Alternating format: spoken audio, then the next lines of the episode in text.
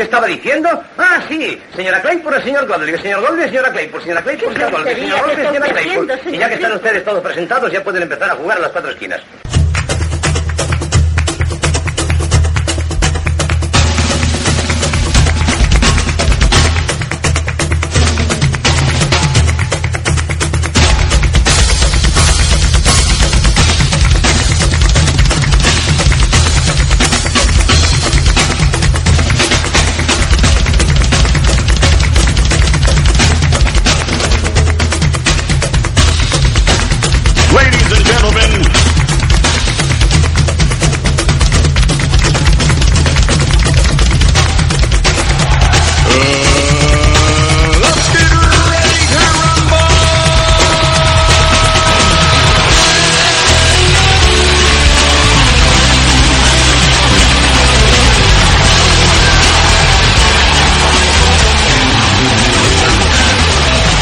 Gracias, gracias. Los mejores. Gracias, los mejores.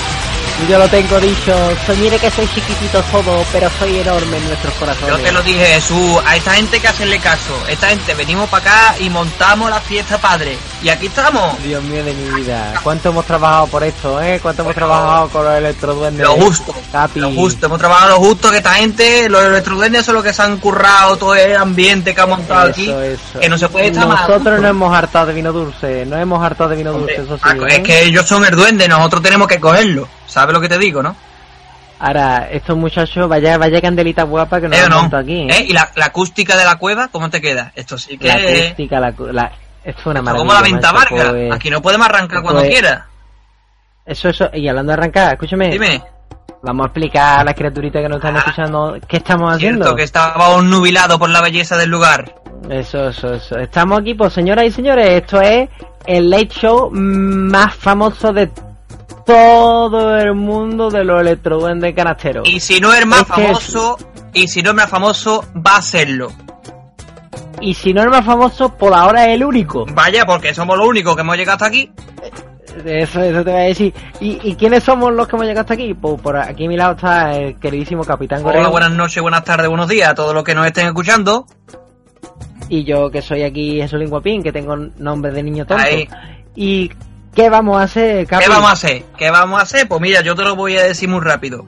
Nosotros como somos gente de cultura y no hemos dado cuenta De que cultura, esta gente, los hombre. electroduendes canasteros, nuestros amigos y patriarcas, no tienen ni idea, ni idea de qué es la raza humana, de qué es el Homo sapiens Ni idea, sapiens, ni idea. pues hemos pensado, digo, ¿por qué no hacemos un programita, un podcast chiquitito, un, un programita de radio y le vamos explicando quincena a quincena o mesecito a mesecito es. lo que vaya dando lugar el tiempo y el cuerpo y le vamos explicando qué es lo que hemos hecho nosotros durante tantos siglos aquí en el, mundo porque aunque nosotros hemos estado aquí ellos han estado viviendo igual que nosotros pero no nos hemos juntado como especie entonces vamos a intentar jamás, jamás. mm, que haya lazo entre las dos culturas, entre la cultura electroduende canastera y la cultura de los seres humanos, como tú y como yo. ¿Y cómo, ¿Y cómo lo vamos a hacer? Pues lo vamos a hacer de la siguiente manera. En este programa vamos a traer gente que sabe.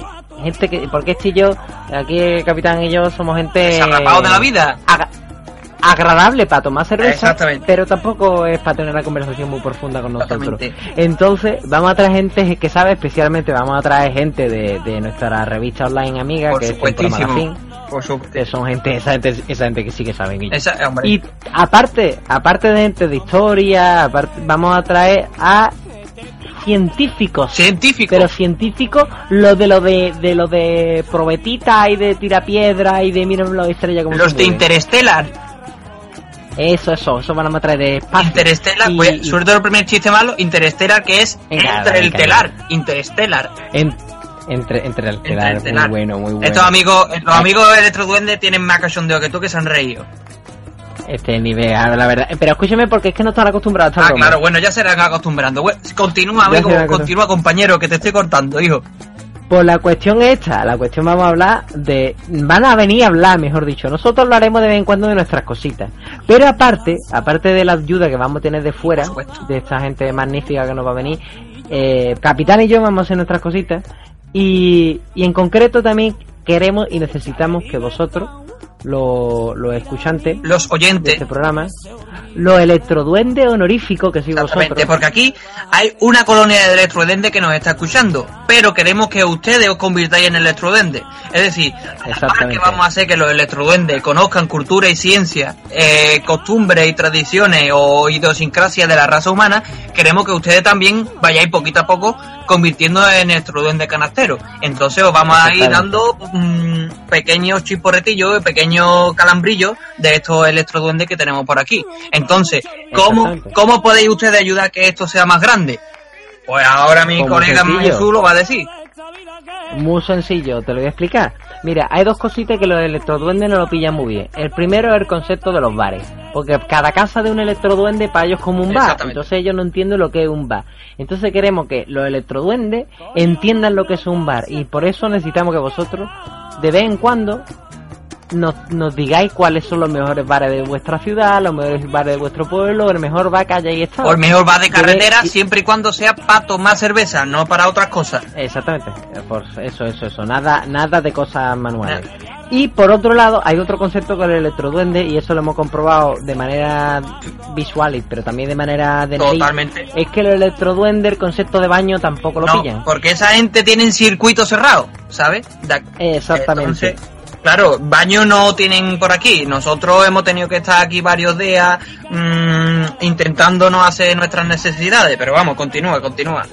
Lo hemos pasado regular, pero siguiendo, siguiendo las tesis que, que, que hizo José Joaquín Ferray Muñoz, Ferrandi Muñoz, perdón que lo he dicho mal, Ferrandi Muñoz, que hizo un trabajo sobre, sobre, la, un trabajo de filología sobre la, los escritos, los grafitis de los cuartos de baño, queremos nosotros seguir sus tesis y su, y su y su hipótesis, su argumento, y queremos que vosotros, cada vez que entréis en un baño de estos peculiares, ¡Pum! Con sus pequeños, con su escrito en las paredes, fotografía y nos la envíe. Y nosotros hablaremos y la analizaremos con nuestro Que lo mismo te digo, que si estás haciendo una fotografía y le quieres poner tú un comentario de lo que a ti te ha surgido cuando la has leído justo en el momento en el que estás haciendo la fotografía, que eso es mm, tiene mucho de periodismo del momento, ¿no? Nos la manda, la fotografía y el comentario. y periodismo leemos. gonzo se llama. Nosotros no leemos. Eso es.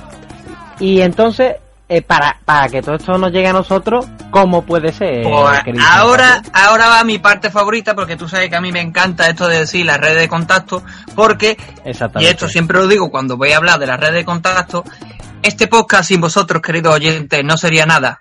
Bueno, sería algo, pero lo escucharía mi madre y el vecino, porque sería muy pesado y lo escucharían solo ellos. Sí, porque Pero, ni mi familia lo escucha. exactamente. Pero, mm, como que queremos hacer un podcast colaborativo entre electroduendes y seres humanos, os vamos a dar a ustedes que tenéis ordenadores eh, los métodos de contacto para que habléis con nosotros. Entonces, el método, mm, los métodos más directos son tres los que tenemos por ahora. Eh, no hemos hecho Tinder ni nada porque por aquí no vamos a ligar con ninguna electroduende. Yo sí tengo Tinder. Sí, pero no te sirve en el mundo de electroduende en la cueva. Así que... Ya, pero por- con ilusión también se vive. Hombre, desde luego, la ilusión es lo, lo último que se pierde. O era la esperanza. Bueno, no sé. El caso, en el Twitter nos podéis encontrar con el siguiente, el siguiente usuario. Arroba ed, en mayúscula la ed, canasteros. ¿Vale? Eso es. Arroba ed canasteros. Que, que por cierto, ahí os va a atender uno de nuestros amigos Hombre. electroduendes, que si ya lo seguís, lo conoceréis, que es Ororfo el Chancleta. Ororfo. Ororfo el Chancleta eh, eh, quizás es el primero que, que vimos, yo creo, ¿no? Fue- Es que- a, a Ororfo fue el primero que vimos. Es como, ¿cómo se llama? ahora, ahora va a contar la historia. ¿Cómo se llama este, el de, el de cuatro que tiene un programa de aventurero? ¿Cómo se llama? ¿Cuesta, eh? El Fran... Fran Cuesta- No, no, no. no. El Rubito, el Rubito. Jesús, Jesús, Calleja. Jesús Calleja. Pues es, es Jesús Calleja de los electroduendes. Oro por chancleta, para que ustedes hagan una idea. El, el Orón for Chancleta, que es aquí el más aguerrido. Este tío sí que ha visto y- el mundo. él- Este es el que viene y les cuenta las historias, la de la fogata. Exactamente, entonces cuando le empezamos a explicar lo que era Twitter, pues se, él se emocionó y nos dijo que él quería Él controlar el. Twitter de... Le dimos una clasecita básica de cómo funcionaba la cosa y él es el que está hablando por ahí. Así que si habláis directamente por el Twitter, estáis hablando con Orolfo. Lo podéis llamar Orolfo, buena gente, Orolfo, vente a mi casa que te invito un tinto. Esas cositas. ¿no? Lo malo es que, escúchame, pase, los chicos que son beben tela, ¿eh? Ya, tienes Yo he visto tumbar a un borrico. Bueno, seguimos con, los- con los métodos de contacto. Ahora nos vamos a Facebook y ahí es súper fácil encontrarnos. eh, Electroduende Canastero guion podcast. Es súper fácil, hay una miniatura, una fotito que le hicimos a Ororfo y nos vais a encontrar muy fácil. Tenemos usuario y tenemos también página.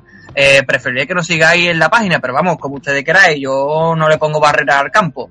Y por último, si queréis mandando la foto por eh, un- los métodos tradicionales, como dicen en la radio, eh, nos lo podéis mandar eh, al correo electroduendescanastero.gmail.com Todo en minúscula y seguido. electroduendescanastero Y con esto y un bizcocho hemos terminado de decir los métodos de contacto. Así que Y ahora, ahora quiero que nos cuente una cosita, Pablito, pero antes yo creo que vamos a dejar que suene un poquito de música de los electroduendes. exactamente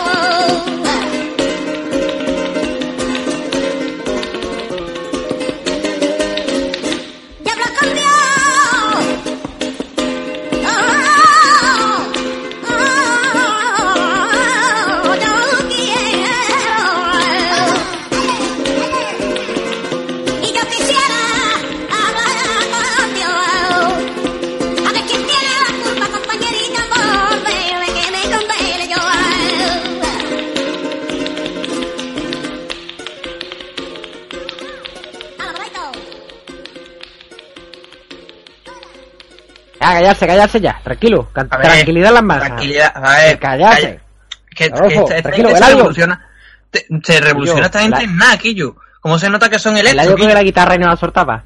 Dios mío. Bueno, Pues nada, Pablo, escúchame. cuéntame, cuéntame cómo llegamos aquí. Pues, eh, la cosa la cosa es que yo mm, yo ya me barruntaba que existía algo en esta vida algo chiquitito y menudo que iba por las casas haciendo de la suya eh, Algo chiquitico, wow, wow, wow. No, algo chiquitito como dijeron los garrapateros de los delincuentes. Tú sabes la historia de los trabubus. Los Ajá. trabubus son los bichos de colores. Pues esas cosas. Pues es. yo al principio digo, este hombre... Pero no se lo mencioné mucho a los electroduendes que no se No, no se llevan bien, no se llevan bien, no se llevan bien. No, yo no quiero decir apaciguarse los ánimos, que eso no es solamente para el ejemplo. Entonces, mm, voy a contar el, el principio de la historia, ¿no? Eh, nos- mm, tú sabes, que, que me conoce, la gente que me conozca sabe que yo tengo muy mala mano con la, con la electrónica. Es decir, a mí hace tres años se me estropeó en menos de una semana un disco duro nuevo, pero nuevo, y un pendrive, ¿vale? Entonces yo creía que eso era un tipo de síndrome que yo tenía, o que, que sim- simplemente por ser de letra a mí no se daba bien la electrónica. Pero también empecé a recordar, cuando me pasó eso, que en mi casa siempre ha- se, ha- ha dicho algo cuando se cae un objeto en una habitación en la que no hay nadie, que no estamos poniéndonos Iker Jiménez, estamos poniéndonos en, el caso, ¿no? Eh, que aseguro que alguien, cuando está en su casa, dice, oye, quizás deja la luz encendida de ahí de- del pasillo y nadie sigue. O, por ejemplo, en mi árbol de Navidad, de vez en cuando por la noche, ¡pum! se cae una bolita. O en la cocina va y se cae un platito o lo que sea. Esto a mí me llevó a investigar, investigar, investigar. Entonces yo pensando, digo, ¿cómo, cómo averiguo yo quién está detrás, detrás de todo esto? Y mi madre siempre me ha dicho, eso es el duende, eso es el duende. El duende en el significado de unos seres chiquititos que van por ahí tirando cosas y molestando a los seres humanos.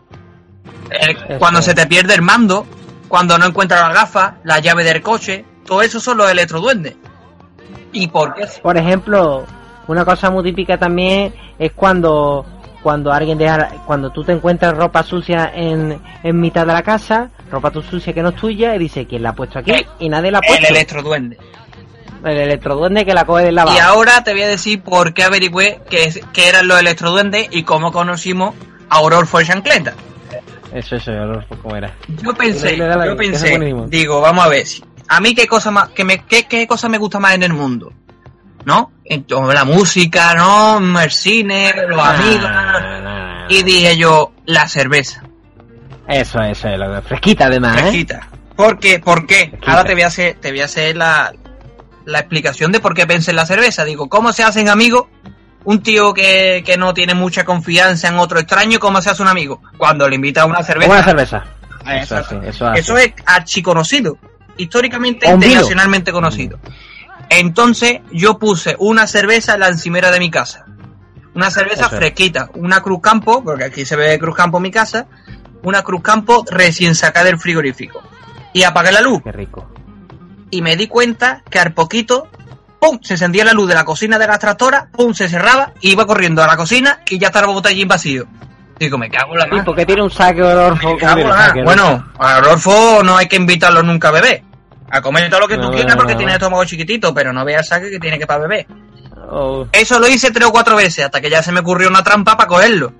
En el momento que bajó la trampa, me fui corriendo para la cocina y ahí estaba el tío con su sombrero, con su gabardina verde esmeralda, todo chulo. Y entonces fue cuando conocí a Orolfo Chancleta y el pueblo de los electroduendes ganasteros. Y yo que esa tarde estaba aburrido, recuerdo que le di un toque a Pablo, que yo, Pablo, ¿dónde andas?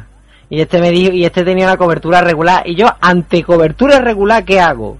Y para allá. Ah, exactamente. Porque digo, algo está haciendo. Yo me enteré de cerveza y ya está, y poco más, y, y algo de duende. Y dije, este, este está cantando ah, por ahí flamenco con, un, con una cervecita la esto. Y me presenté allí. Y entonces me encontré ante el postín que te va a contar aquí Pablo.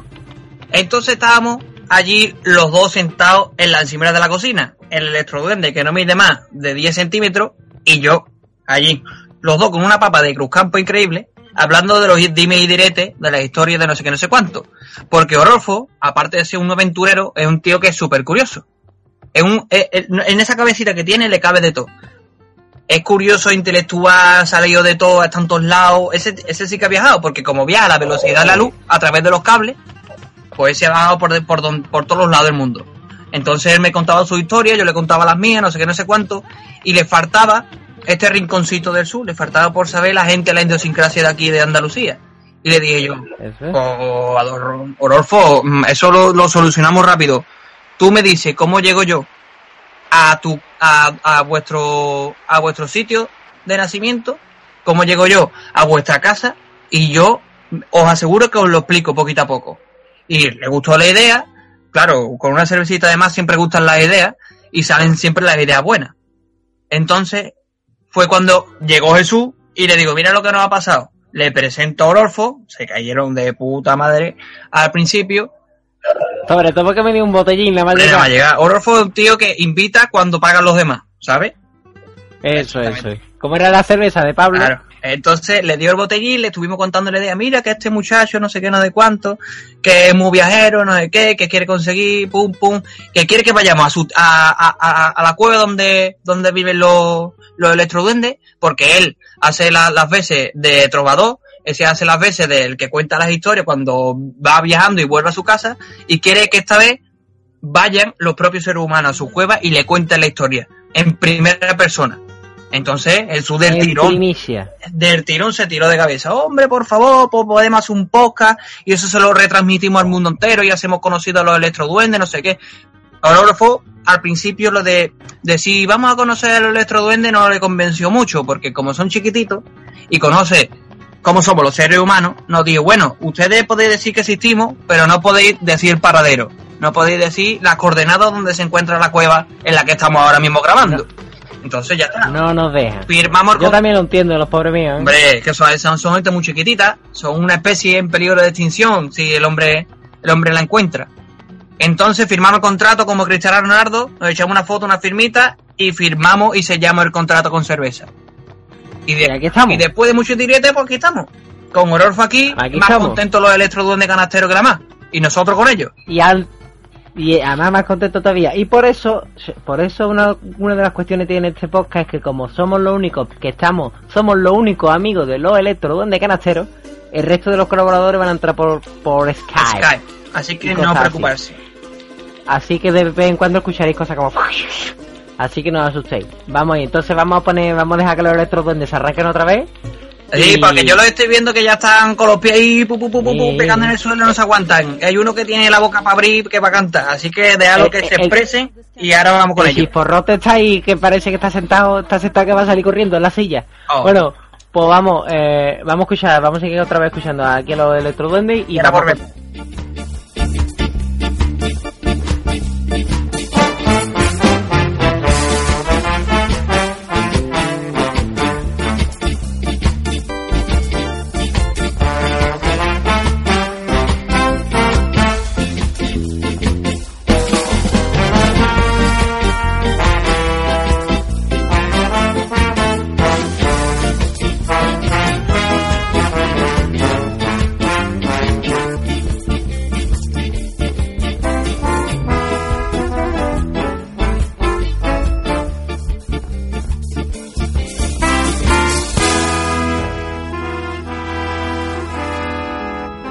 Bueno, pues estamos aquí otra vez todos juntos. Ya ha tocado la banda, se ha tocado un temita de ska, porque esta gente vale para todo. Lo mismo te hace un roto con descosido. Y. Dime, Yo me te voy a decir una cosa, te voy a decir una cosa, Jesús, ahora que no nos escucha nadie. Esta banda, si llegase de humano, abre el cartel del, de todos los festivales de verano que quiera. ¿tú de qué nos vas a hablar, Pablito? Os, os voy a hablar hoy de, de, mm, los orígenes y las primeras canciones y primeros éxitos de algunas de las bandas más influyentes del rock, de la historia, ¿no? El rock es Menos un tipo de música el de que se da en el siglo XX, ¿no? Y que viene acompañado, o sea, viene acompañado, no, se produce al inventarse los primeros eh, instrumentos electrónicos.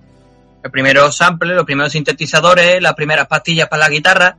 Es decir, antes del siglo XX no existía la música rock porque no existían los instrumentos electrónicos. En el momento que estos nacen, pues la gente empieza a inventar nuevos tipos de música y nuevos, nuevas melodías y nuevos compases. Porque Entonces, no, no había tele, esa otra. eh, bueno, no exactamente, no había tele, entonces la gente se aburría. La gente se aburría. Aquí en España sacaba la vía de la silla y en Estados Unidos, en Inglaterra, Centro Europa y demás, pues como tenían un poquito más de libertad, Claro. pues le daban duro a la guitarra eléctrica y a las baterías. Ahora, Entonces, ahora que hay tele, y eh, que ya te dejo, ahora que hay tele, pues está la gente diciendo ya tú sabes, y fin, la canción. ay, ay, ay, o sea, ha, ha desmejorado mucho el estilo musical, por eso yo soy un enamorado del siglo XX en cuanto a la música electrónica y siglos anteriores en cuanto a la música en general, Ah, sí. ¿no? Pero bueno, eh, hoy, sin quererlo, es, es, es decir, yo cuando digo, bueno, que mm, Jesús me pidió, no te vayas a extender mucho porque tenemos un tiempo comedido y, y habla poquito, eh, así que búscate no más de cinco grupos, búscate cinco grupos punteros del rock y, y nos habla de ellos. Entonces, eh, no lo hice queriendo, sino que mentalmente fui buscando y el primero que se me ocurrió, obviamente, eh, son los Beatles.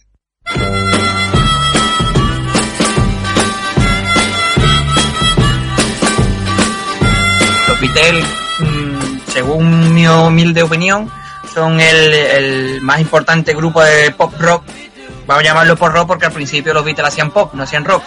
Luego ya fueron evolucionando, eh, pero son el grupo más importante de pop rock del siglo del siglo XX. Yo diría Eh, que son el mejor grupo del.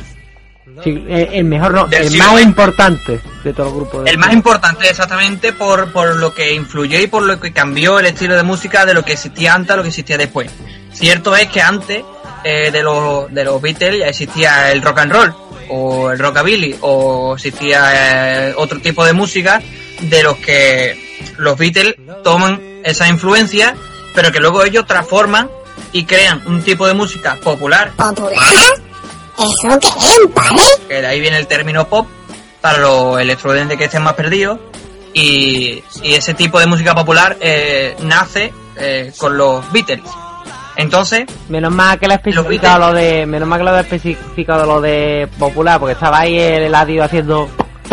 ha perdido, ha perdido el, el Eladio que nada más que entiende de verso Claro. y, y dice, no, a mí eso de pop no, no, no me suena. Pues, Eladio, pop de popular. Entonces, eh, los orines de, la, de esta banda eh, no, se remonta a la, a la década de los 60, del siglo XX, 1962, y nos vamos a Liverpool, que es una ciudad de Inglaterra, una islita que hay allí perdida en el norte, que es una islita pero que no vea el por culo que da, Oh, y, Y el por culo en el bueno y en el mal sentido, ¿eh? Y- Eh, entonces, en 1962, eh, eh, un tal John Lennon, eh, no sé si aquí habréis escuchado los los electroduendes del Imagine, que es una canción muy famosa de este muchacho con y- gafas. ah, eso lo he escuchado, mira, eso, eso lo he escuchado. Pues claro que lo hemos escuchado, colega. Esa la he escuchado, bien. El Imagine la habéis escuchado. Pues este muchacho que escribió eh, Imagine, John Lennon, eh, que tenía 16 añitos cuando esto estaba pasando, conoció a Paul McCartney en una fiesta. Entonces, Paul McCartney, que tenía 15 años, Paul McCartney es... A ver cómo lo explico. Eh, el, que sale siempre cantando con la barbita. Usted- bueno, luego os traigo una foto y os enseño quién es. Paul McCartney, ¿vale? Y John Lennon. Pues se juntan, se conocen en una fiesta, no sé qué, no sé cuánto. Y por arte de Billy Bill Locke empiezan a traer a Joe Harrison y empiezan a traer a Ringo Starr, batería y batería y, y guitarra. Y forman lo que se conoce como los cuatro de Liverpool, ¿vale? Entonces empiezan a tocar en pequeños sitios, en pequeños locales, en pequeños pubs, cavernas como esta, en la que nos estamos hoy, pero sin fogata. Y es, hay gente que se ha dado cuenta que lo que están haciendo, que esos cuatro chavales valen. Entonces, eh, en 1962, el mismo año que se conocen, el 5 de octubre de 1962, el grupo británico, o sea, los Beatles, lanza al mercado el sencillo Love Me Do. Love Me Do, Love, love me do, exactamente. you know I love you. Te paso, ¿eh? Venga. Eh, entonces, eh, este tema escrito por John Lennon y Paul McCartney se convertirá en el primer sencillo de los Beatles. 1962. Eso es eh, súper temprano. En- me quiero decir, comparado con la edad en la que se habían conocido, que se habían conocido ese mismo año, ¿vale? Entonces, el éxito fulgurante de los Beatles comienza ya desde Love Me Do. Eh, la canción se graba en el mítico estudio de Abbey Road, que, bueno, si habéis visto, se lo digo a los electroduendes, habéis visto eh, la, la portada, la foto de cuatro tíos, uno descalzo cruzando un paso de cebra, pues esa calle es Abbey Road. Y allí había un estudio que es súper famoso, bueno, había no, hay un estudio que es súper famoso, que, que es donde grababan los, los Beatles su disco. De hecho, el último disco se llama así. Eh, Abbey Road. Abbey Road. Entonces eh, se graba en el mítico estudio 2 de Abbey Road el 11 de septiembre de 1962 y pronto alcanzará. Que entre otras cosas, lo hicieron mítico ellos. Sí, exactamente, lo hicieron mítico ellos, pero no son la única, no son la única banda que graba en Abbey Road, ¿sabes? Pues luego no, no sé si lo he apuntado, pero sé que hay otras bandas de las que traigo que también graba sus discos en Abbey Road. Creo, creo que si no es Led Zeppelin es los Rolling, pero vamos, que luego lo, lo, lo diremos. Entonces, eh, este tema, Love Me Do, que es el primer single de los Beatles, alcanza eh, el número 17 en la lista de éxitos musicales de Reino Unido, ¿vale?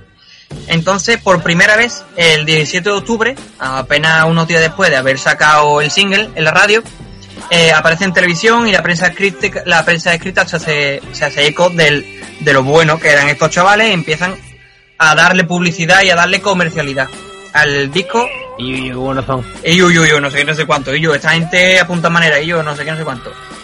Esto, este tipo de, de prensa, este tipo de comercialidad es lo que se, se denomina como el inicio del movimiento pop. Porque era un- una música popular que llega a, a todo el mundo que tiene una radio o que puede leer un periódico y, y hace, eh, hace que escuche ese tipo de música hasta el tío más desarrapado en la calle y el tío más rico que haya en Inglaterra o en el mundo. Entonces se convierte en un boom eh, musical que no había, que no tenía precedente hasta entonces. Entonces se desata en el mundo la Beatlemanía y se desata obviamente en su tierra natal que es Gran Bretaña. Vamos ahora al primer, el origen, el primer eh, número uno que tienen los Beatles en las listas de éxito. Lo de las listas de éxito yo lo, lo traigo a colación porque es la única manera que tengo de medir lo del número uno, pero yo no soy muy amigo de las listas de éxito ni de decir, ah, esta canción es mejor que la otra. Cada uno tiene su canción preferida y a lo mejor no es número uno en las listas, o sí. Entonces me voy a, a la lista de éxito por tener un parámetro en el que medirme, ¿no? Eh, la lista de éxito para los estudiantes es donde se mide qué canción es la más escuchada y la que menos, ¿vale? Normalmente, mm, si se emite la radio es por dinero. Tú pagas y se escucha más veces tu canción y va escalando, escalando, escalando hasta que es número uno. Y el número uno lo que hace es que... Así que mm, los Beatles lograron en toda su carrera 27 canciones. Eh, Espérate, espérate, que creo que ha mordido el adiós el cable. Eh, repite un momentito lo último. El adiós. Antes de las 27 Y canciones. yo, el adiós, sí, sí. Es que deja de tocar, deja de tocar cable, Guillo. ¡Qué buenos están los cables, Dios mío de mi arma! Escúchame, que te digo que los Beatles, estate atento, que los Beatles consiguieron 27 canciones al- alzadas al número uno de las listas internacionales. Entonces, Sí, yo creo que tengo el CD por ¿qué? ahí. ¿Tienes ese de por ahí? ¿El de número uno? Eh, buenísimo, ese es buenísimo. Claro. Ese se lo vamos a regalar, se lo vamos a firmar y El se lo vamos a regalar. Ese, ese, con el, con el uno amarillo. El rojo Ahí, rey. ahí. Eso es. Son el único artista, el único grupo que, que ha conseguido esto en cualquier género, en cualquier estilo musical. Los Beatles han sido los únicos en la historia que han logrado 27 números uno. ¿Vale? El que, el que está cerca creo que es Elvis. Sí, creo que está cerca. Creo que está cerca. Eh, a Los Me Do, que es el primer single que ya hemos comentado, le sigue rápidamente el primer LP que es eh, Please Mimi. ¿Vale? Pero Ojo, pare. El este habla peor inglés que el Mario Bacris. el primer número uno en Gran Bretaña, estamos todavía en Gran Bretaña, en la isla británica, lo consiguieron con From Me to You en 1963, el año en que nace mi madre, o el año que nace Johnny Depp, para, porque mi madre es normal que los electrodeners no lo conozcan. Yo, Johnny Depp. Johnny Depp, Johnny Depp, Honey Depp, como tú quieras llamarlo. Depp. Honey que miel. Honey Depp. Bueno, Honey, honey. eh, su fama... se llama, se llama miel profunda. Miel profunda, exactamente. Es un nombre muy artístico, miel profunda. Para ciertos ámbitos es muy, muy artístico. Bueno, sigo para adelante. La fama de los Beatles solo hizo aumentar. Tirar para arriba, pum, pum, pum, pum, hasta el día de hoy. Que no sacan disco porque se separaron. En 1970, por si alguno quiere buscar... Y bueno, y, y- se separaron y están muertos también. No, algunos. Algunos. Está muerto, pero Ringo todavía sigue yendo a tocar la batería a algún lado y Paul McCartney creo que sigue haciendo conciertos también. O sea que... Qué buena gente Ringo. Buena tío. gente Ringo. Qué buena gente Ringo. Ringo además ese sí que tiene cara de invitar. Entonces, Sí. en 1970 se disuelve el grupo, pero de 1963, que es el primer número uno, hasta 1970, en que se disuelven, es decir, en 7 años, consiguen 27 números uno. Un pasote, un pasote. Ahí es, ahí es. La música de los, de los Beatles revolucionó el pop, como hemos dicho, absorbiendo una combinación de influencias sonoras tan diversas como el rock and roll, que hemos dicho que existía de antes, el rhythm and blues o el, o el soul. Entonces consiguen hacer una mezcla de, de muchos estilos musicales y aparte consiguen hacer la- que la música sea popular a gran escala. Y además llegaron, llegó un momento que incluso, mm, por así decirlo, empezaron a hacer un, un estilo de música que ya era psicodélico y por otro lado algunas canciones era hasta como hard rock. Exactamente, exactamente. Porque He- Headless Kettler es, es casi duro. Es- eso ya, sí. eso ya es casi... Esa, es que eh, los siete años que tienen los Beatles hay mucha disparidad de, de, de influencias musicales. Hay momentos que se que consiguen hacerse un hueco en el panorama musical y ya no depende de discográfica porque pueden financiarse sus propios discos. Entonces cuando los Beatles dicen vamos a hacer la música que nosotros queremos. Entonces cuando por ejemplo se van a la India y conocen a Ravi Shankar, cuando experimentan en, en Sgt. Pepper, eh, todos los discos que con el Re- Revolver, ¿no era? El otro, Velvet Revolver, no. Hay uno, Revolver, creo que se llama el disco, Revolver. que exactamente, Revolver. exactamente. A, a- a partir de GLT es cuando ya empiezan a dar los Exactamente, pues eso. Entonces, No, Rubber, Rubber Soul es el último de... Rubber Soul creo que el último ya empieza, re- ya es Revolver, Sgt. Piper, sí, sí, sí. eh, y cómo era, después ya el Magical Mystery. y eso. Exactamente. También hacen películas, pero bueno, aquí no vamos, no nos vamos a poner a hacer películas. Si ustedes queréis luego películas, pues yo las digo en privado y ya está. Eh, En, en Help se pega un leñazo en la presentación Ringo, que es para verlo, no más que eso. Se pega un lenguarrazo que se cae y, no, y- y- y enorme. Bueno, pues lo dicho, los Beatles son el origen del origen. El origen de la música pop rock es, son los Beatles. Una vez nacidos los Beatles, vamos a, a comentar, y esto lo hemos dicho, lo he dicho antes, no lo he hecho queriendo, sino que han salido que los cinco grupos son británicos, no es que yo tenga especial gusto por los británicos, pero resulta que la música rock nace en, en, en Gran Bretaña. Entonces vamos a ir por eh, la antítesis por antonomasia de los Beatles, que son los Rolling Stones, su satánica majestad.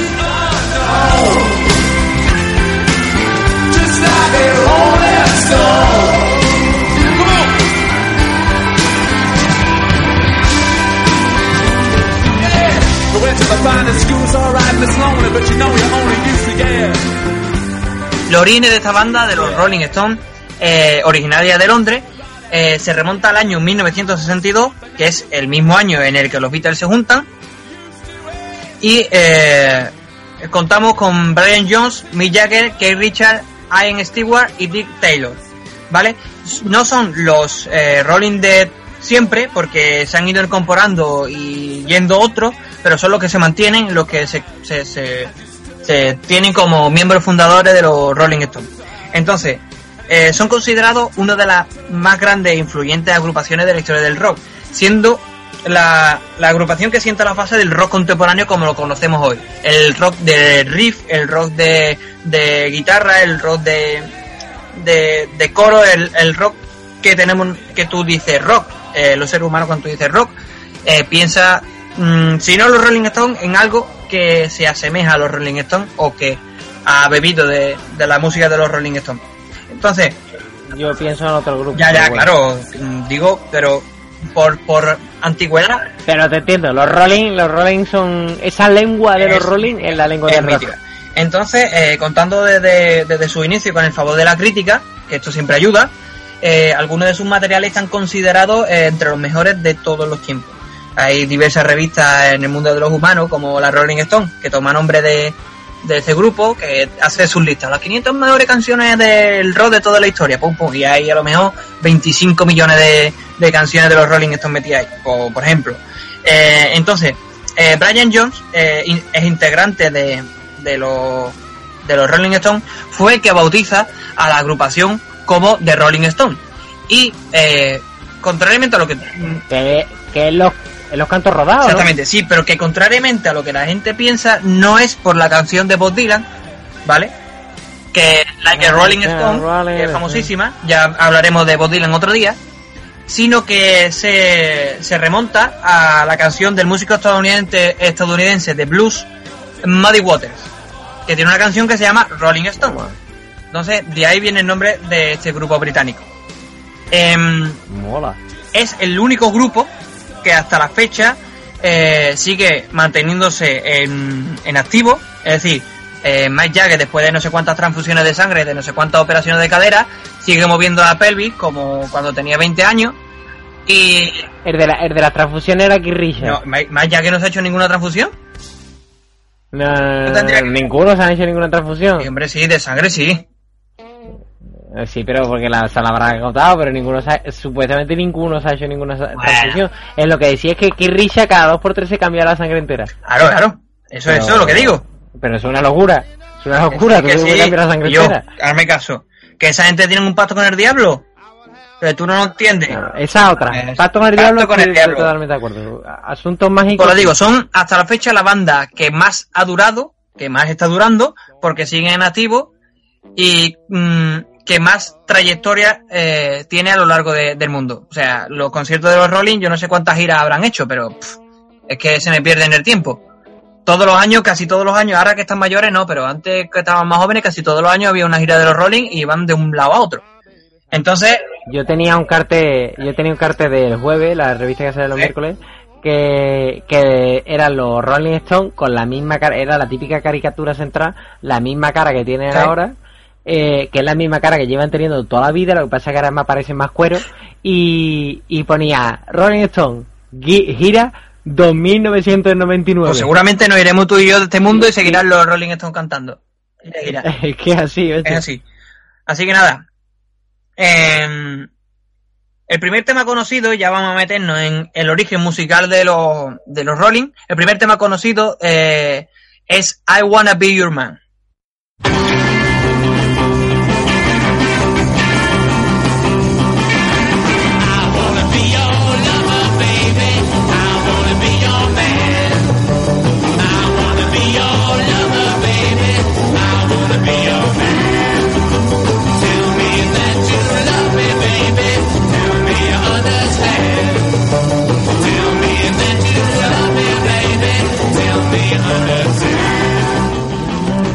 Canción conocida de la banda, escrita, ojo al dato, por John Lennon y Paul McCartney en 1963. Es decir, escrita por el grupo que, que es lo opuesto. Y luego explicaré por qué Rolling y Beatles siempre han formado una dualidad entre eh, en lo que uno tenía que ser, o de los Beatles o de los Rolling. El ser humano es así, o del Betis o del Sevilla, del Madrid y del Barça, o eres del Manchester United o del Manchester City. Eh, entonces en este caso, O de. dime, dime. Sí, sí. No, no, o de. O de, o de Cruzcampo de San Miguel, Ahí, somos o- así. Exactamente. Mm, entonces, siempre ha existido una dualidad histórica entre la gente de los Rolling, los Beatlemaníacos, y la, y lo- la gente de los Rolling. Eh, y al principio da la casualidad que la primera canción, eh, el primer tema conocido, I Wanna Be Your Man, es un tema escrito por Lennon y Paul McCartney en 1963. Ya. En 1963. Ot- Otra vez han pisado el cable. Que yo, que te quedes quieto. Que yo no he pisado nada, hombre. Que me ha resbalado, me ha tropezado. Sigue, Pablo. En 1963, Paul McCartney y John Lennon escriben I Wanna Be Your Man porque Andrew Locke Oldham, eh, que era el publicista de los Beatles, eh, fue el que fichó también a los Rolling Stones. Por eso te he dicho que me parece que los Rolling Stones grabaron en Abbey Road. Porque el mismo publicista era el que llevaba a, a Beatles y a Rolling Stone. Entonces, como los Rolling Stones estaban empezando en 1963 y los Beatles ya habían hecho su primer gran éxito, como, como hemos comentado antes, dice, oye, escribirle algo a estos chavalitos, ¿vale? Porque los dos primeros eh, sencillos de los Beatles y el primero y segundo disco son en su mayoría eh, versiones, versiones de canciones de otra gente. No son temas propios, ¿vale? Entonces, la primera canción conocida de los Rolling Stones está escrita por John Lennon y Paul McCartney. Eso es así, ¿vale? Entonces, con esta canción, eh, que estaba en la cara B de un single que se llama Stoner, eh, alcanza el top 10 de la lista de Gran Bretaña en, pum, del tirón. Primer single y entre el top 10, ¿vale? Entonces, a raíz de, de- de esta entrada en el top 10, eh, el publicista, Oldham, eh, se da cuenta de que mm, puede haber ahí una rivalidad interesante y que le puede beneficiar comercialmente. Entonces vende a los Rolling Stones como malotes, como los malotes de la música. Por eso lo de, eh, como he dicho antes, sus satánicas majestades. Que en realidad luego, luego con la historia se ha visto que tampoco son ni tan satánicas ni tan majestades, porque hay grupos de heavy metal que son, o de, o de música gótica que son mucho más oscuros que ellos. Pero en esta época lo que venía bien era crear esa dualidad entre los Beatles, que son el grupo guay, el grupo power, que volvía loca a las niñas, las El niñas grupo- bien y demás. El grupo yerno. Exactamente, el grupo que todo es, ay, Paul McCartney quiero que sea mi yerno, ay, a ver si lo cogen en un concierto. Cuando eran más Y- guarros que. Exactamente. Y luego, por otro lado, estaban los malotes, los desaliñados, los que parecían, los que ahora se dice con pinta de piojoso, los que iban con ropa rota, los que fumaban, los que tenían anillos, tatuajes y demás, que eran los Rolling Stones. Entonces, eh, Oldham, que es el publicista, crea esta dualidad para que se hagan competencia, pero en distintos ámbitos. Es decir, que no se hagan competencia en el mismo ámbito del pop rock, sino que uno sea tenga pinta de más duro y otro tenga pinta de más blando, que luego con los años, como los Beatles cambian y los Rolling van cambiando también, esa dualidad se va difuminando, pero siempre queda el origen y siempre queda esa, ese, ese choque entre los Rolling y los Beatles. Entonces, como hemos dicho, eh, el primer tema escrito por John Lennon y Paul McCartney en 1963 y el primer número uno de Last, The Last Time fue el primer número uno de, de los Rolling Stones en 1965, dos años después. Eh, es el primero también eh, de original de la banda, es decir, que lo escriben Keith Richards y Mike Jagger. Y em, por supuesto, el número uno clásico, que este es imposible no nombrarlo, es I Can Get No, o más conocido como Satisfaction, o Satisfaction.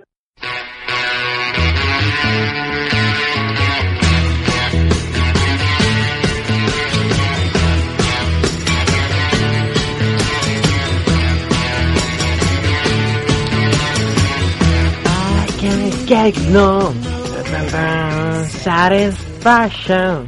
Temazo. del mismo año, del mismo año, The Last Time y 1965.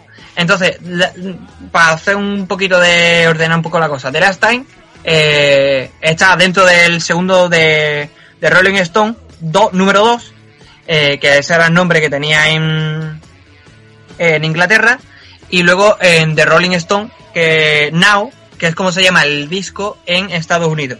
Entonces, en Inglaterra, The Last Time eh, llega al número uno, y cuando se publica en Estados Unidos es I Can Get No, eh, el que llega al- número uno y se hace famoso en Canadá, en Alemania, en Francia, en Islandia, en España y en toda parte del mundo. Quien no ha escuchado ese, que esa canción es que es sordo o que, no sé, tiene un problema. ¿De acuerdo? ¿Estáis bien? Pero no lo odiamos, sino que Guillo, escúchala. No, sí, sí lo odio. Sí Vale. lo odio. Yo soy mucho de odiar a la gente que no ha escuchado Satisfaction. Vale, de acuerdo, venga, pues ódialo. Dejarse ya de cháchara, cojones. Venga, seguimos. Seguimos. Y ahora cambiamos. mm, cambiamos no de, no de patria, no de, no de nación, porque seguimos en Gran Bretaña, pero sí cambiamos una mijita, una mijita de estilo musical porque vamos a hablar de los gran, vamos a hablar de los grandes Pink Floyd.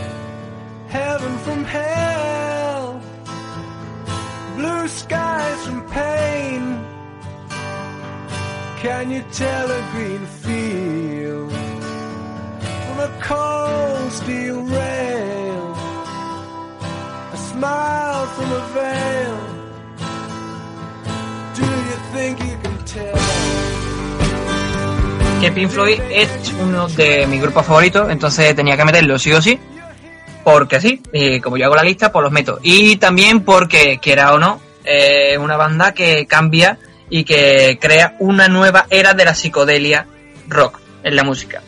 En el momento en que las pastillitas alucinógenas y esas cositas que te hacen ver duendes de colores, no electroduendes, Sí, las cositas, las cositas. la gente se inspira mucho y en entonces investiga, investiga con los Inspiran, se inspiran e inspiran. inspiran, inspiran y Exactamente. van van eh, inspirando a, a- a los músicos a, a nuevos horizontes con los instrumentos eléctricos que, que son propios del siglo XX y propios del rock. Entonces, esta banda de rock británico es considerada eh, un icono mundial de- del rock del siglo XX, absolutamente, y una de las bandas más influyentes junto con las dos que hemos dicho antes. Todas son influyentes, todas las cinco que vamos a poner aquí son influyentes y las otras 20 millones que nos dejaremos eh, fuera también son influyentes. Pero esta eh, obtuvo gran popularidad, a diferencia de los Rolling Stones o de los Beatles, por su música psicodélica, que evolucionó hacia el rock progresivo con el paso del tiempo.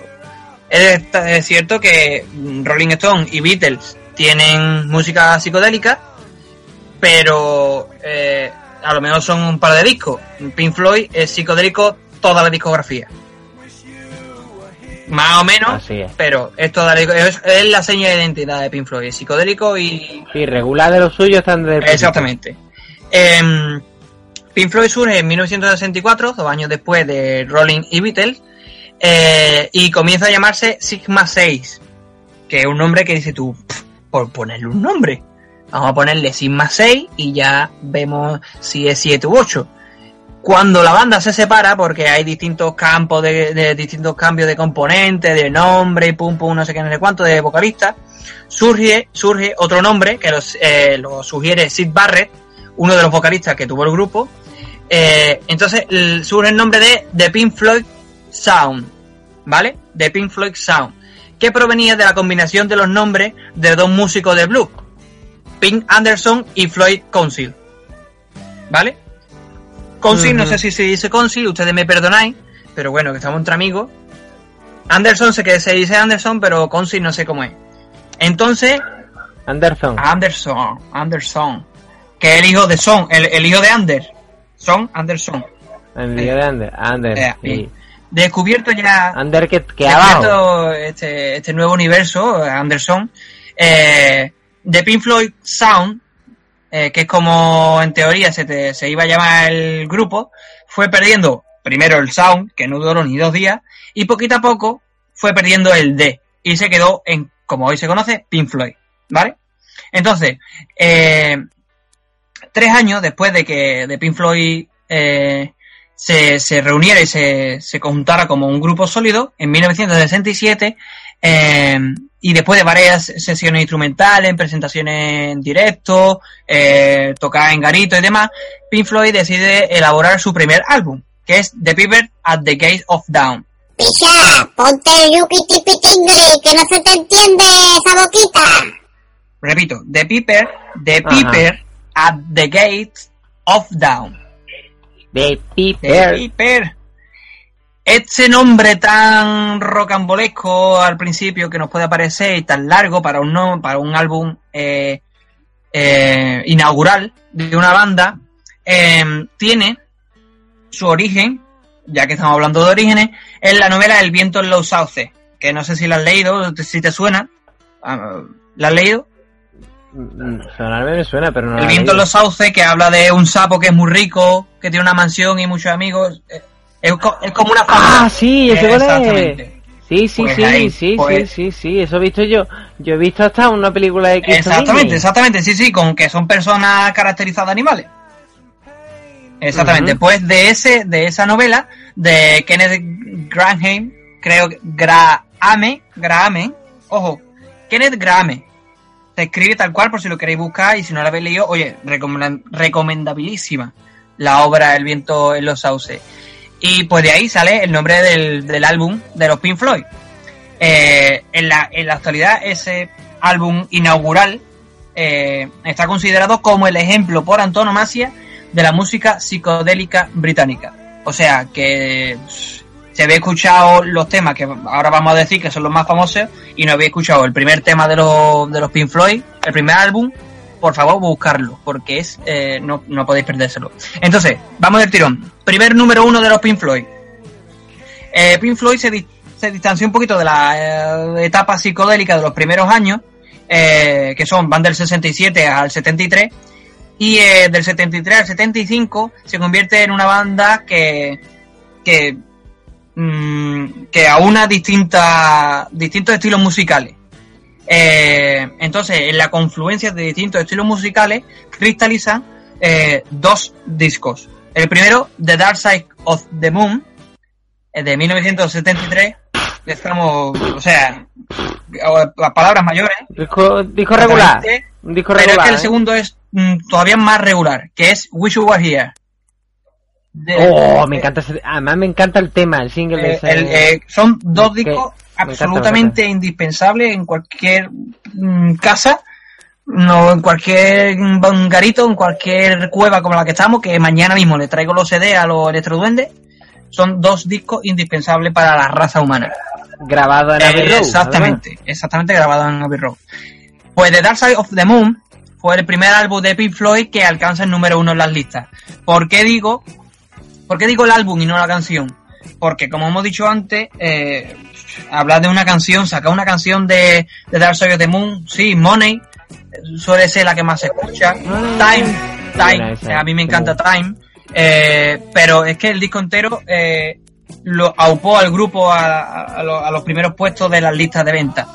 Eh, fue un, un absoluto éxito, eh, tanto en Estados Unidos como en el resto de Europa y en Gran Bretaña, por supuestísimo.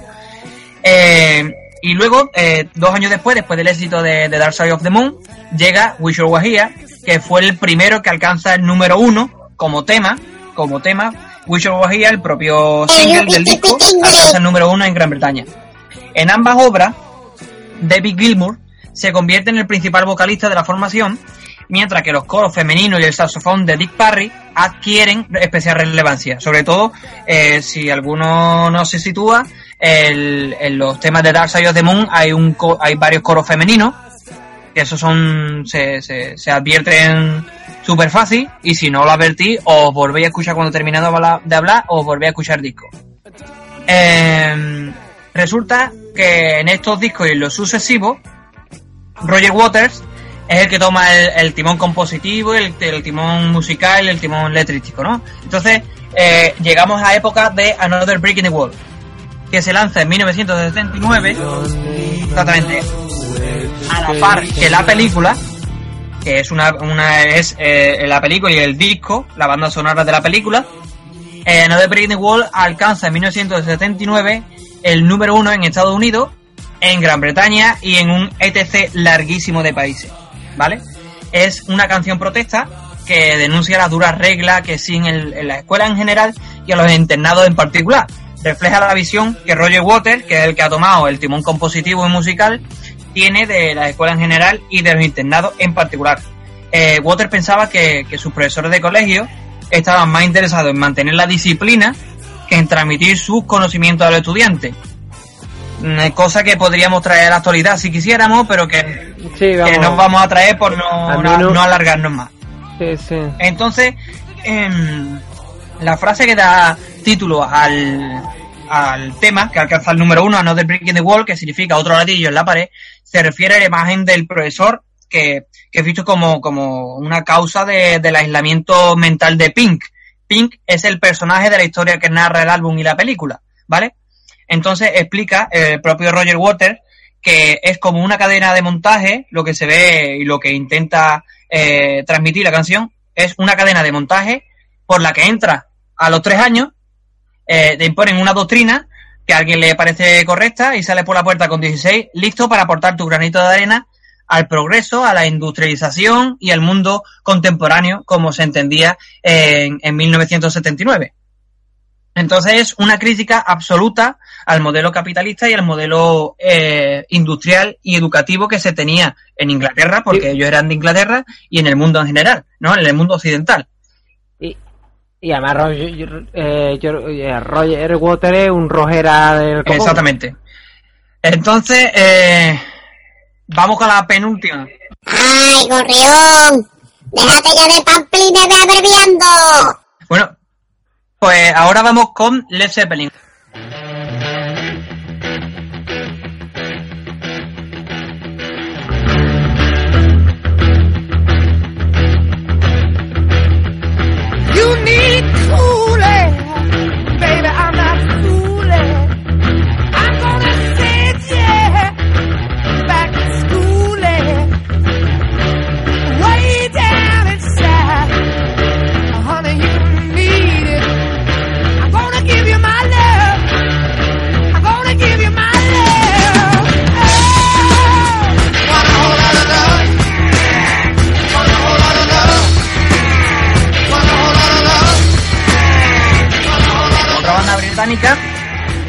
Súper conocidísima que, que se funda en 1968 eh, la funda Jimmy Page que procede de otro grupo que se llama los, Yardbirds y, mm, eh, y crea un nuevo proyecto no sé qué no sé cuánto pum eh, coge a John Paul Young John Entwistle y que me falta por aquí que es Robert Plant Robert Plant acepta la oferta de Jimmy Page y se convierte en el, en el vocalista de los Zeppelin, ¿vale?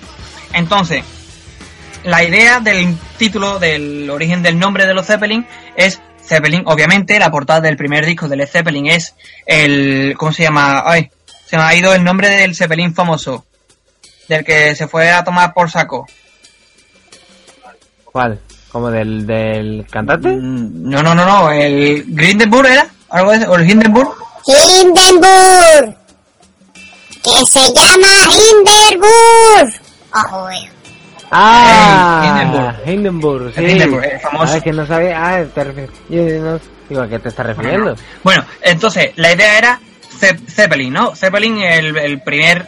eh, el primer nombre, la, la primera imagen de portada es el Zeppelin del Grindelburg, creo que se llama así. Eh, y luego eh, se les ocurre que, mm, que le pueden poner lead.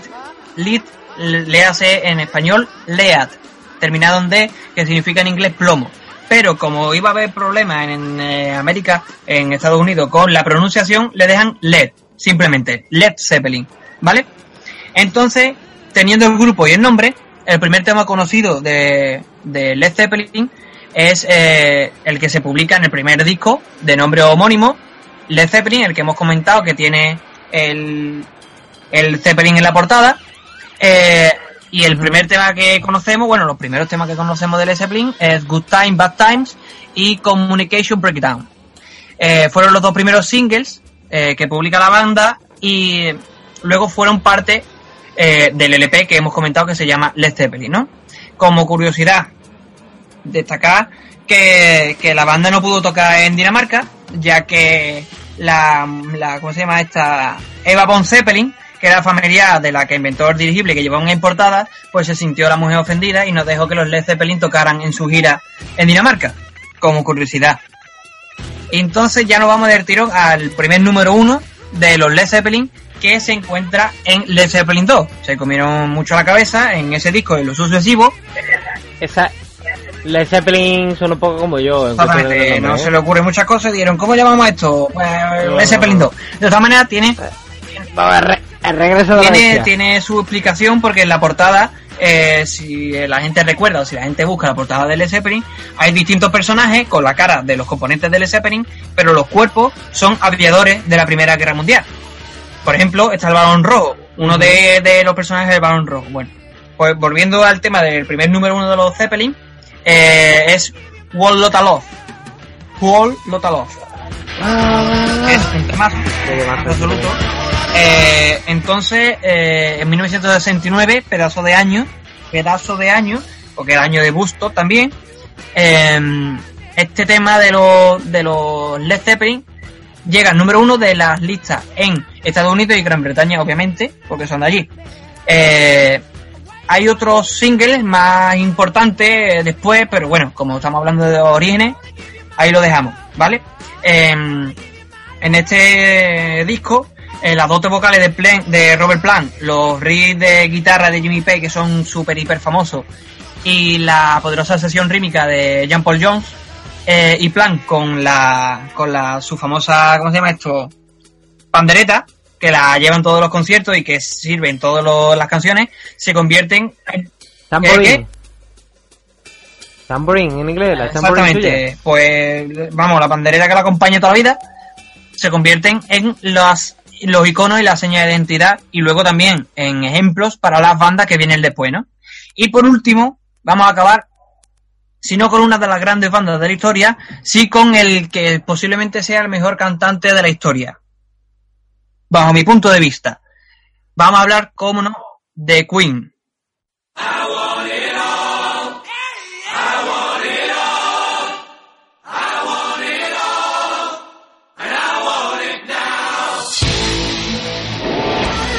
Queen, esta banda mitiquísima que sigue en activo, siguen activo porque siguen haciendo conciertos. ¿Cómo se llama el muchacho que cantara con ellos? Eh, mi puñetera idea, la verdad te lo digo. Roger, Roger Plan, no, Roger, Roger Water, no, estoy mezclando. Está mezclando conceptos. Bueno, sigue, sigue.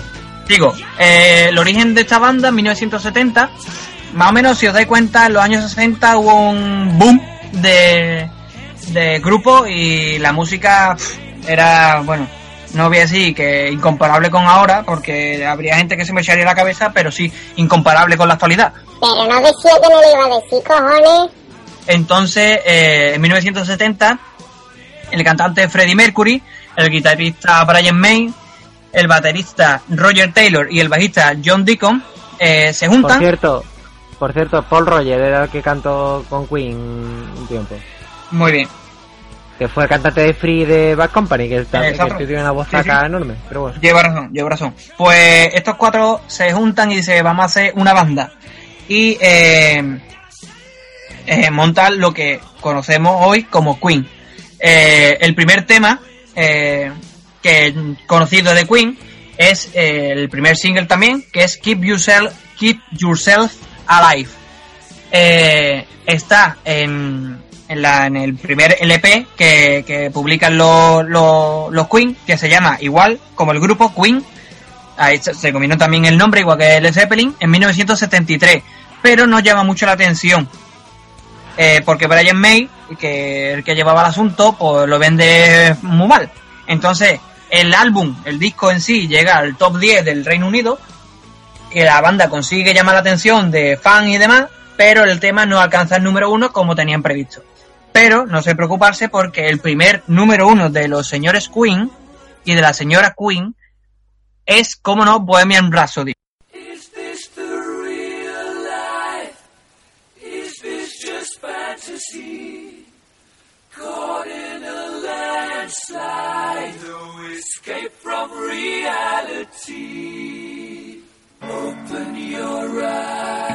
El gran tema por antonomasia de Queen.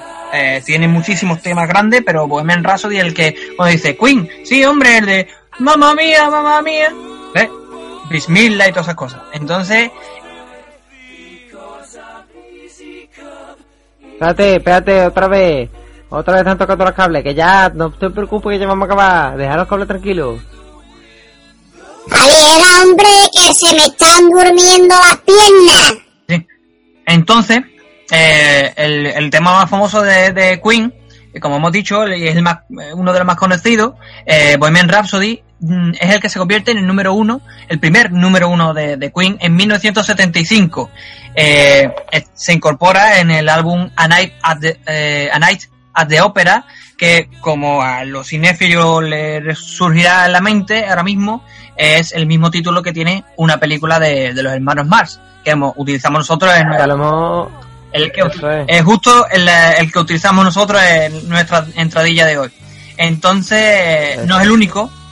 No, no es el único porque me parece que hay otro que se llama Un día en las carreras. También hay un, un disco de que se llama así, em, de los Queen. Sí, me suena a mí también. Pues eso, entonces utilizan, además que expresamente utilizan el, el título de la película de los de los Mars para ponerle el título, el nombre al álbum. Y dentro del álbum está Bohemian Rhapsody, primer número uno de los de Queen en 1975, como hemos dicho, y aparte de volverse un éxito comercial totalmente, eh, permanece a- hasta hoy en, en el subconsciente y en, el, en la cultura contemporánea del siglo XX. Eh, alcanzó, ojo, estuvo durante nueve semanas, que eso en aquella época era mucho, eh, nueve semanas en la lista británica y alcanzó 2.176.000 ventas, ¿vale? Siendo el tercer sencillo más vendido de todos los tiempos. Aina, ¿vale? Entonces, vamos a explicar, eh, para terminar, vamos a explicar un poquito Bohemian Rhapsody porque hay un montón, tú no sabes, la de elucubraciones que hay en torno a, las letras de Bohemian Rhapsody y qué significa. Entonces, em, Bohemian Rhapsody como tema musical presenta una estructura distinta, inusual, ¿vale? Más similar a una rasodia, como las que escribe Eladio, una rasodia clásica, que a la música popular que se estaba haciendo hasta el momento, como la de los Beatles o la que, la que hemos comentado, ¿no? La canción consta de seis, seis secciones o seis partes, introducción, balada, solo de guitarra, ópera, rock y coda o final, ¿vale? Este formato con cambios tan abruptos de, de estilo, tonalidades, tempo y, y demás es muy inusual, como hemos dicho, en la, en la, en la música rock. Y versiones de este estilo ya la habían eh, o sea, la habían introducido en los discos Queen en discos anteriores. Por ejemplo, My Fairy King, The March of the Black Queen, pertenecientes a los dos discos primeros que son Queen y Queen 2, respectivamente, ¿vale? Los dos que hemos dicho. Otros que tenían mucha imaginación. Exactamente. Entonces, vistas ya las partes de la canción, terminamos con las diversas interpretaciones que tiene el tema. Si bien hay unos, di- hay unos que dicen que refleja el complejo mundo interior de Freddie Mercury, que si habla, es, dicen otro que habla de un hombre que mata a otro, y como Fausto, o sea, como Fausto, como, como el de la obra Fausto, ¿vale? Vende su alma al demonio, ¿vale? Pero que sin embargo. Fausto la noche antes de, eh, de morir, la noche antes de, de morir, eh, llama a Bismillah, que es Dios en árabe, y, a los, y los ángeles salvan el alma de este hombre eh, atormentado de Satán. Estas son las dos lucubraciones, es- es las lucubraciones que se hace la gente, ¿vale? También hay quien especula Las pajas mentales de toda la vida. También hay que especula que el tema trata eh, sobre la inclusividad, la inclusividad sexual que vive Freddie Mercury en, ella- en aquella época. Porque Freddie Mercury, aunque todos lo, lo vemos como, o sea, todos lo recordamos como homosexual, Freddie Mercury tuvo novia. Entonces, en esta época en la que escribe el tema, eh, estaba, no sé si había dejado a la- su novia de 7 años o estaba a punto de dejarla porque tenía, había probado la homosexualidad, bueno, probado, había tenido su primera relación homosexual y entonces es- estaba dudando en su homosexualidad, siendo como era... A ver, había dicho. Había dicho lo de mamá mía, mamá mía. Algo. Que mamá mía le indicó que quiero probar. Esto. Pues eso. tío. Pues eso, entonces esa es otra elucubración que hay, de que habla sobre la, la dicotomía, la inclusividad sexual que tenía Freddie Mercury en aquella época. Y em, la última, que a mí es la que más me gusta porque es un tío que no se comió nada a la cabeza, que es alguien que dijo, no, no, no, la letra se compuso para acompañar la música y la letra no tiene sentido ninguno. ¿Sabes? O sea, hicieron la música y dijeron, a esto hay que poner una letra. Y dijeron, ah, vamos a poner tontería. Y así nació la letra de Bohemian Rhapsody según algún ilustrado. Entonces, con esto y un bizcocho, señores y señores, terminamos a hablar de los cinco mm, grupos más famosos, más influyentes de la historia del rock del siglo XX. Así que espero que falta uno. ha sido Me maravilloso. uno. No, no me he saltado ninguno. ¿ACDC? Te falta uno. ACDC que para mí CDC es mucho. Estela. Pero vamos, te perdono. Sí, que yo, ¿qué, qué le hago? Es que si me pongo, bueno, Ya le pondré yo. si quiere, hacemos otro, eh, esto me está recordando la película mm, Alta Fidelidad. Eh, la lista de los cinco, no sé qué, no sé cuánto. Pues podemos hacer una lista de los cinco grupos de rock progresivo, de rock progresivo más influyente de no sé qué, no sé cuánto. Y hablamos de ACDC. Sí, de rock, rock intransitivo y rock transitivo. Rock complemento ahí, directo como- y rock como- complemento directo. Exactamente, exactamente. Como preposición. Que bueno. a mí gustarme los grupos me gustan, pero ya te digo que a mí me falta ACDC, que es un grupo que lleva 20 años siendo el mismo disco muchas veces, pero que le sale estupendamente. Cuando, escúchame, eh, ahora ya para terminar, eh, cuando actuaron hace poco en Barcelona, dijeron en Rock FM, de aquí les mandamos un saludo, Sí. que, que dieron lo mismo que tú has dicho. Ya ACDC lleva haciendo el mismo disco 20 años. Y, pero ahí están los tíos, ¿sabes? O sea que algo bueno tiene que estar haciendo. Pero, pero, a ellos- es que a ellos se lo preguntaron a cuando todavía, eh, vamos, eh, después de Back in Black, Sí, eh, no sé si fue dos o tres discos después que le preguntaron, pero vosotros no hacéis a Brian Johnson y a, Angus. y a Angus Young, que son cantantes y, y guitarra. Le dijeron, oye, ¿y vosotros no hacéis el mismo disco muchas veces? Y, se, y le dijeron, pues a lo mejor, pero como la gente no lo compra Eh, y nosotros nos lo pasamos bien, nos lo pasamos bien, sí, es verdad, ya está. Bueno, pues nada, pues algún día hablaré de ACDC. Si la gente me lo pide, pues eso es lo que haré. Si me lo pide tú una mano. ¿Tú sabes lo que yo pido ahora? ¿Tú sabes lo que yo pido ahora? Un pido aplauso fuerte de los estudiantes que llevo aquí una harta de tiempo hablando. Y venga, un aplauso bueno, Fuerte y, traerle un botellín.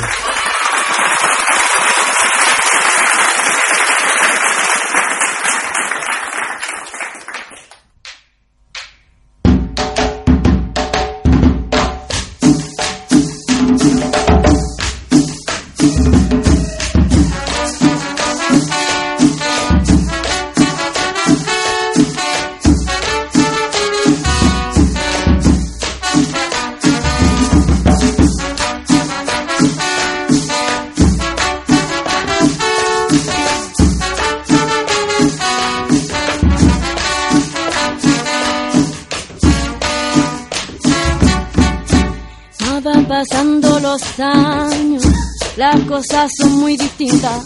Lo que fue vino y es tinta, lo que fue piel y español, lo que fue cierto y engaño.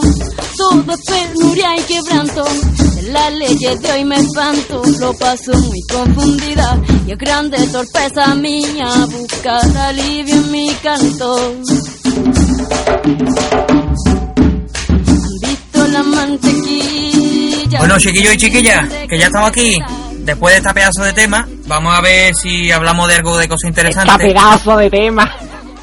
Nos callamos un poquito, ¿no? Que, que llevamos hablando de que empezó el podcast y ya, ya va siendo hora de que nos callemos un poquillo que somos muy hartibles. ¿Tú qué dices, Jesús? Lo mejor, Pablo, es que hemos empezado diciendo, eh, diciendo la presentación del podcast. Nosotros, en este podcast que vamos a hacer, vamos a traer gente que de verdad hable en lugar de nosotros. Y llevamos una puta hora y media hablando. Hablando nosotros, bueno, que, que nos queremos mucho, ¿qué le vamos a hacer? ¿Qué? ¿Qué le vamos a hacer? Yo me quiero más que que, que escúchame, que yo, eh, pensando esto, mm, ¿qué, hace, ¿qué le decimos? que ¿Cómo enseñamos a, a, a los electrodones canasteros que es la raza humana, no? Sí. Eh, Nos dimos cuenta de que, de que hombre, que, que- es- normalmente siempre se habla de, de la raza humana como si fueran hombres, ¿no? Ahí está, los hombres, Un ¿no? gran problema. Y, y, hombre, que más de la mitad de la población del mundo son mujeres. Entonces llegamos a la disyuntiva de, bueno, no vamos a hablar nosotros de mujeres que no entendemos nada, ¿no? Men- menos todavía. Menos todavía de nada. Entonces dijimos, vamos a invitar a alguien que sepa de mujeres, Una posmoderna hemos traído. que sea mujer y que hable con conciencia de, de, de las mujeres del género femenino. Y Entonces, Y Jesús, además, espérate, espérate, que quiero decir una cosa y así que tú. Y además una cosa buena que no solamente vamos a educar a los electrodones de canasteros, sino a ti, Ah. y a, a ti y a mí, que también nos hace falta. claro, bueno, yo nací sin educar y llevo 24 años sin educar, o sea que toda educación viene siempre bien recibida. Ahí está. Bueno, Continúa. pues, por favor, Jesús, ilústranos de quién tenemos con nosotros hoy en el podcast, por favor. Pues hoy tenemos a una podcaster que viene desde tienda, Tierra Levantina y eh, historiadora. Y esta señorita que se llama Edurne viene de un podcast que, que a mí me flipa. Es un podcast que ha tenido pocos capítulos, rollo serie inglesa. Pero yo me he quedado totalmente locker con ella.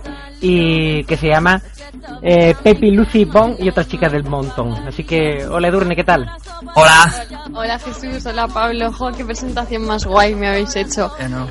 Pero, pero eso es otras podcasters del montón, Jesús. ¿Qué he Yo, dicho? yo sé, has dicho otras ¿Te has dicho chicas. Ah, es que se me ha ¿Has visto la traicionado. Sí, sí, Me- me ha no traicionado nada, mi genio eres muy fan, ha sido un desliz. Me- me- pero me ha traicionado mi genio cinefilo. Mire que no he visto la peli, ¿eh? ¿Que no has visto la peli? ¿Cómo te quedas? Tío. ¿Cómo te Tío. quedas? Fuera de este podcast ya, tío. Un poco de cultura y no has visto esa peli, tío. Venga, hasta luego, lo dejo grabando y me voy. Venga, adiós. ¿Y tú, Pablo, lo has visto? Yo sí, sí la he visto. Es que la he visto ¿Cómo una vez nada más. ¿Cómo yo te nota que no está en tu casa, Pablo? Yo sí. Es que en mi casa están, están la, la, la, eh, colección completa de las películas de Almodóvar. O sea, que es imposible no haberla visto. De Almodóvar y de... Nombra, un, nombra a alguien que está allí. ¿Es donde? ¿En mi casa? Hombre, yo recuerdo una vez que movimos una estantería y salió un señor de la casa que era allí. Exagerado. Bueno, que yo, para que luego digan que la piratería no, No, no, es lo que se lleva ahora. Yo la- tengo 500 películas originales. La industria la está llevando puto palente. solo hablamos de películas. Ya si nos ponemos a hablar de libros y CD, no paramos. Y ahora estoy empezando con los vinilos. O sea que... Uf, qué pesado, tío, con los vinilos. Con los Bueno, que yo, nos vamos del tema, como siempre. Eh, Sí, sí, sí, eso, vamos a centrarnos que si no nos liamos. Bueno, Edurne, ¿de qué nos vas a hablar? Pues como me habéis dicho que el tema del programa iba de orígenes. Pues yo me he propuesto hablaros un poco de una de las pioneras en la reivindicación de los derechos de las mujeres y del feminismo igualitario, que no es, no es otra que Mary Wollstonecraft. Muy bien, bonito nombre. Un poco- eh, eh, perdón, ¿De yo tengo un problema era con, la mujer? con los apellidos ingleses tengo un problema. ¿Puedes repetir Mary? Hasta ahí bien, la del Vale. corderito. Pero Eso es. Que te- además tengo delante el nombre y yo qué sé, Wollstonecraft. Yo le Ah, llamaba Warfare. Eh, yo, ta- yo me- yo he hecho una, un- un- una interpretación del apellido, ¿eh? A Vale, ver, vale, que vale. piensas que yo el, el No, inglés pero- lo vi normal, bien, normalito. O sea, es Wall, Wall, como, como se pronuncia pared, ¿no? Wall. No, Wolf. Stone como piedra y Craft como Lovecraft, ¿no? Craft. Eso es. Así más o menos lo entiendo yo. Bueno, pues esta filósofa y escritora nació en 1759 dentro de una familia así de clase media. Pero eran de clase media y aún así, pues bueno, tenían sus problemas económicos. Encima, el padre de aquí, Mary, nuestra amiga Mary, eh, era un señor bastante violento y tenía mm, problemas con el alcohol. En fin, que la situación familiar de Mary no era la más... Que yo la llamo Mary porque, mira, como si fuéramos amigas. Yo la llamo la Mary por, porque hay confianza. No era, la ma- no era la más favorable. Y ella pues tenía dos opciones en ese momento. Una de ellas era casarse y la otra pues buscar trabajo. Y escapando un poquito de los convencionalismos de la época, pues aquí nuestra amiga Mary Wollstonecraft se decidió por lo segundo. Ole. Eh, sí, sí, sí. así en- ya desde pronto su vida fue bastante curiosa. Porque pensad que, claro, es- ella nace, os he dicho, en. a, mm, a mediados. 1749. 59. 59, casi. perdón. Sí. Pues eso, a mediados del siglo XVIII y pues no era, no era lo más normal. Ya decía Jane Austen que la mejor manera de escapar de la pobreza era la de casarse, entonces. Totalmente. Bueno, Bueno, pues aquí a Mary Wollstonecraft se passo a la Jane Austen por la piedra y dijo... "No, a yo- Jane. Eso es. Le dijo, vete a. Total, que, que ella tuvo muchas profesiones, fue institutriz, fue profesora, fue dama de compañía y yo creo que una de las más interesantes fue cuando, cuando fue redactora de, de la revista de ideas radicales, de Analytical Review. Y ahí empezó a escribir algunos artículos, sobre todo sobre educación y por, sobre, por la educación igual a las niñas. Porque en esos momentos mm, ya sabéis que el tema de la educación para las mujeres se basaba sobre todo en preparar a las niñas para casarse y ya está.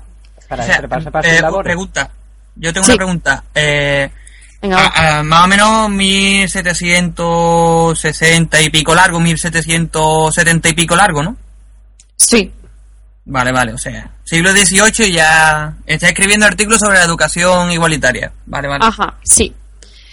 Y pues eso, que ya con sus primeros pasos en el mundo vemos como ella llevaba una vida bastante diferente, que se salía un poco de los cánones de, de la época, porque entonces en Inglaterra había una sociedad burguesa que era la que imperaba y entendían a la mujer pues como ese querido ángel del hogar que tenía que ser símbolo de castidad, de abnegación, dedicarse al marido, a los hijos y sobre todo quedarse en casa, que su ámbito era el privado y el público era el del hombre, ¿no? Y pues nada, Mary no solo no solo se fue a trabajar fuera, sino que también se hizo, formó parte de un conocido círculo de políticos y artistas y escritores que eran radicales y que se reunían en Londres en torno a la casa editorial de Joseph Johnson. Ahí eh, había mucho intelectual suelto, estaba Thomas Paine, que es un político norteamericano, también el poeta William Blake, y allí fue donde conoció a su futuro esposo, William Goodwin. Porque sí, al final claudicaría y se casaría con, e- con acabaría casándose, pero ambos declararon que lo hacían simplemente por, por razones de convencionalismos, de, conve- de conveniencia social, ¿vale? Pero que esa decisión- ¿no? Claro, sí, porque esa decisión iba un poco en contra de sus principios.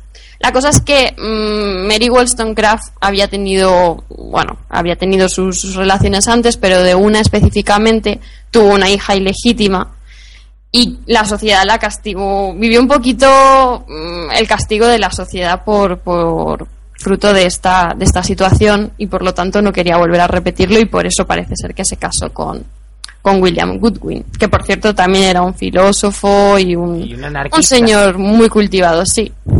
Yo sí, sí me acuerdo, era un anarquista. Yo es que soy muy fan de los anarquistas. Sí, Sobre todo anarquistas que se peinan. Este, era- este va muy bien peinado. Por, por supuesto, yo Bakunin. Bakunin no te cae tan bien, ¿no? Es que Bakunin, no, ni, es que Bakunin ni se lavaba, mancho. Porque el agua es, el agua es casta. El agua es casta. No, pues Bakunin ni se lavaba. Que te- Pregúnteselo a Mars. Total, continúe. Por favor. Eh, pues a ver, ¿por dónde lo habíamos dejado? Se- Ah, se casa, se casa por convencionalismo. Muy bien. Pues sí, y después de esto eh, vivió su primer éxito así editorial, ya mm, unos años... bueno, no sé, a ver, espera un momento, que Sí, me he liado con las fechas. Pero yo, yo, yo voy a hacer una pregunta. Su éxito Sí. editorial, pero se ha alejado mucho de lo que sería, ¿no? Eh, Christian Grey y todas esas cosas, ¿no? Que ahora Hombre, la temática creo que no era la misma. temática cambia, No, ¿no? no era la Quiero misma, decir- no era la misma. No era la misma, vale, vale. No. Pensad que había estallado la, la Revolución Francesa y ella empieza a tener éxito así siendo más conocida por una defensa de los derechos del hombre que, bueno, se llama, es, es un, es un panfleto que escribe que se llama Defensa de los Derechos del Hombre y que sobre todo apoya eh, los valores y, y los estandartes un poco de la Revolución Francesa. Porque en ese momento, ya sabéis, se está escribiendo un montón, tanto a favor Sí. como en contra. Y ella con este texto se pone, se sitúa en el centro del debate político de aquellos años y se hace un nombre y se hace muy importante, la citan mucho y claro, ahí ya se abre un hueco. Para años después, poquitos años más tarde, Sí. eh, editar, o, o sea, publicar su, su obra más conocida, que es Vindicación de los Derechos de la Mujer. Y la, en la que se piensa, se, se entiende ahora un poco como el, el texto fundacional del feminismo moderno. El punto de partida básico de, de vindicaciones de, de derechos de la mujer, no os voy a echar mucho el rollo, se los voy a es- describir un poquito de qué va. Es, eh, ella defiende la igualdad de sexo, sobre todo, principalmente en todo lo que tiene que ver con las facultades intelectuales, y con eso intenta mm, hundir esa triple discriminación que había a las mujeres en ese momento, que se basaba en que no podían participar ni en la política, ni en la economía, y la discriminación educativa. Sobre todo se centra mucho en el tema educativo porque a ella le interesa bastante y es en lo que, lo que ha estado trabajando hasta entonces.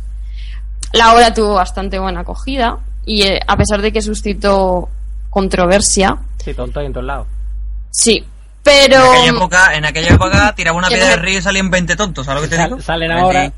Salen ahora, por eso te digo, He levantado un sofá y me ha salido mm, pelusa y un tonto. Sí, pues imagínate, imagina, imaginarse. Lo que pasa es que, aunque en el momento no, la verdad es que triunfó bastante y tuvo, pues eso, mm, buenas críticas y, bueno, y tal. Luego más tarde, mm, esto, todo esto salió un poco al garete porque la autora cayó en desgracia. ¿Qué, qué, qué, hanger? Espérate, por Pues, cierto, sí. antes de seguir, antes de seguir, no- para no cortarte el rollo. Vindicación para la gente que es tonta como yo es como defender, ¿vale? Entonces, eso. porque ella se quería hacer la lista y tal, y puso vindicación. Vindicación, sí, En lugar de defender, eso es. lista. Sí. Que por eso, que por eso tardaron en meterse con ella. Claro, porque que los, hombres estaban buscando qué leche era vindicación. Vindicación. Entonces el ratito ese que lo estaban buscando fue cuando ella tuvo éxito hasta que ya se metieron con ella porque descubrieron que era defender. Entonces, bueno, le dice, yo, Jonathan, traer María Moliné porque yo no me entero de esto, ¿eh? Eso es. Es que claro, ella era una repelentilla, vamos a ver, pues como con todos los que iba, eran todos unos repelentes de tomo y lomo. claro, Y los frikis de, los frikis del colegio. Claro. Claro. Utilizaban palabras rarunas que no había que por dónde cogerlas, pero mira, es lo que hay. Higiene y cosas así. Eso es. Bueno, continúe. Pues bueno, yo no sé si sabéis, pero Mary Wollstonecraft es la madre de Mary Shelley, que es autora de la novela de Frankenstein o el moderno Prometeo. Yo tengo una de- teoría. Yo tengo una teoría con eso. El nombre Ah, de sí. Frankenstein, que sí como, como, como chungo, creo que está basado en el nombre de su madre. Dijo, como mi, mi madre se llama Mary Frankenstein, le voy a poner el Frankenstein, que haga así como jodido de pronunciar, también en honor a mi mamá. Teoría Frankenstein. mía. Yo creo, yo creo que si escribe un artículo de eso te lo publican, ¿eh? Hombre, que si me lo publican, si tú supieras. Pues bueno, eso, como estaba diciendo, pues eh, Mary Wollstonecraft es la madre de Mary Shelley, pero desgraciadamente fue una madre que no pudo disfrutar mucho de su hija porque se murió 11 días después de- del parto. Sí, la mató la pobre una infección que, que la desencadenó el terrible, torpe y tontísimo intento del médico de extraer sin ninguna preocupación higiénica una placenta mal expulsada. Higiénica, anda, tontería estamos hablando. Sí, sí. Otro día os hablaré de que le hicieron al tío que dijo, oye, ¿qué tal si nos lavamos las manos antes de los partos? Ya A ese le cortaron las manos. Otro día lo contaré. No, no, lo echaron de la carrera de medicina, ¿sabes? Ah, claro, otro bueno. día, pero eso es otro día. Sí, pues mira, la- a Mary le hubiera venido bien ese pobre. Pues el caso es que la pobre, la pobrecita se murió eh, en 1795. Y en ese momento en Inglaterra y tal, y bueno, en gran parte de Europa, sabéis que estaban teniendo lugar las guerras napoleónicas Sí. y todo el tema de la Revolución Francesa pues no estaba en su mejor momento para el resto de Europa, porque claro, lo estaban invadiendo y pues tenían mala prensa. Vamos a ver, estos franceses ya no nos caen tan bien. sí el pifostrio francés, bueno. Bueno, tampoco han caído muy bien nunca. Pero ver, bueno, sí, en aquella es época tenían eso es una excusa a los demás países para que les cayera mal. Eso Sí, sí. es. Después tiraron la fruta y ya fue el resurgir. Pues bueno, el caso es que hubo una así una ola antirrevolucionaria y, y muy así muy moralista en Inglaterra en ese momento y claro, todo el tema de lo que había escrito aquí la señorita Mary pues ya no caía tan bien como antes. Era una moderna. Pero que todo esto se remató cuando aquí el amigo William Goodwin, vale, el marido de Mary Se- de uy, perdón, de Mary Wollstonecraft, en un arrebato de amor, Ojo. Ojo. la lió parda Madre. y, y decidió, pues dijo, voy a dar a conocer aquí a mi esposa y voy a escribir un libro que va a estar puta madre. Se va a llamar Memorias de la autora, de la vindicación de los derechos de la mujer, y en él voy a contar su obra, su carácter, su vida. Claro, se pasó de contar cosas de su vida, porque aquí, pues Mary Wollstonecraft había tenido una vida muy guay, pero que, pues ya sabéis, no muy acorde con los estándares de la época. Claro. Y ahí en el libro, pues él relató pues sus amores con diferentes amantes, confirmó Bueno, que había bueno, tenido bueno, una bueno. hija legítima y encima sí, y encima comentó que, que había que eh, Mary Wollstonecraft se había intentado suicidar dos veces, pues bueno, Uy, total. pecadora encima. Y, y Escúchame, ca- escúchame. cagaba sin pantalones. Escúchame. Que lo de lo de ir por ahí de picando en flow en flow, vale, pero que te vayas a suicidar. ¡Uy, Dios mío de mi alma! pero es que tenéis que pensar que en, eso, en ese momento la gente era muy intensita. Ya, ya, Y, Sí, y bueno, tomaban eh, las cosas muy en serio y pues, yo qué sé. Eh, Intensita ahora también. Pero que había que- leer Twitter de vez en cuando. Pero vamos, que tiene WhatsApp que el tío no se sepa el nombre de su mujer, ¿eh? Memorias del autor de Vindicación de los Derechos de la Mujer. Y yo, que es tu mujer, que tiene el apellido difícil, pero pon Memorias de Mary o algo así. Déjate caer, que la gente no lo descubra. Que tiene WhatsApp, ¿eh? Que- Pues sí, la Ah. verdad que sí. ¿eh? Yo no lo había pensado, pero sí. vamos. Pues bueno, el caso es que mm, todo esto pues la acabó de hundir. Hombre, ya estaba muerta. en- se, se decía que a, to- a todos los embarazos no deseados del momento se le echaba la culpa a Mary Wollstonecraft porque había había podrido ahí, a- había mm, eh, in- incidido en la mente de los de los adolescentes ingleses del momento.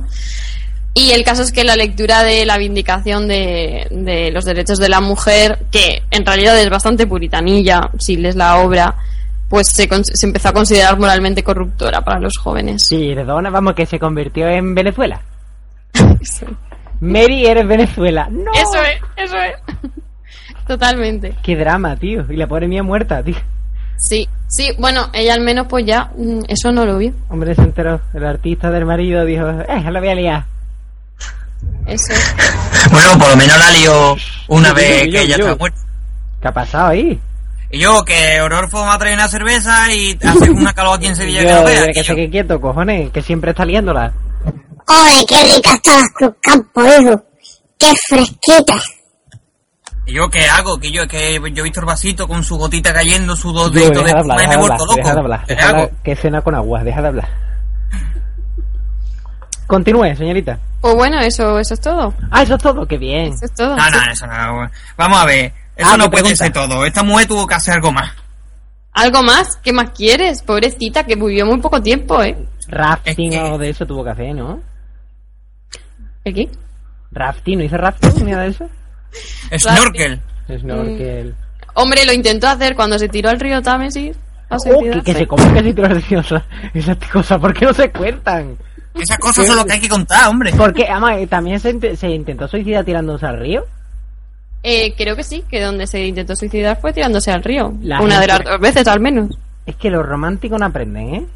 No, no, no. te tires tirándote al río. Tírate del Big Bang, ya verás cómo no cae bien. Pues sí, sí. Sí, la pobre sobrevivió a dos intentos de suicidio, pero no, no sobrevivió a un parto. ya, pobre, tío. Yo de todo esto, yo de todo esto quiero sacar una, Conclusión. una conclusión bastante. O sea, esta muchacha, esta mujer, esta mujer con dos pares de ovarios, Muchacha, va a ser porque como era. con 38 años. Bueno, por eso es muchacha, pero luego he dicho no, mujer con dos ovarios bien puestos, Con porque ser lo que hizo en el siglo XVIII había que tenerlo bien puesto. Al final resulta que por, ve- por, por, por- no por venderse, sino por rendirse a los convencionalismos, va y muere en el parto. ¿Qué sacamos en claro de esto? Que no hay que venderse a los convencionalismos, que hay que ser uno mismo. Y ahí lo dejo. Qué poeta eres. Sí. ¿Te, te lo hizo un tío con el pelo largo? Claro que sí. Con barba y tres pendientes, sí, sí. Claro que Me sí. falta el tatuaje. Yo no puedo decir eso. el yerno que no quiere las madres. Yo no puedo decir eso. Y el el que tiene novia. Me cago en... Dios mío, este mundo moderno. Yo con, yo con peina de monaguillo y sin... Vamos, Dios mío de vida. Total. Muy interesante. Me ha gustado mucho lo de, lo de Mary Broadford Frank. Por supuesto, eh, a mí me gustaría también eh, invitar a todos los que nos oyen, sean hombres, mujeres o eh, de donde sean, que... Sí, electroduende o no. Hombre, oh, ¿Electroduende o no? hombre, es que te llevándolo no, donde no, pero te he visto bien, te he visto bien, porque nosotros con- en- incluimos a toda la comunidad LGTB, porque ahora, ahora, ahora hay otro también, ahora hay un otro nombre que no es LGTB, no sé qué tanto.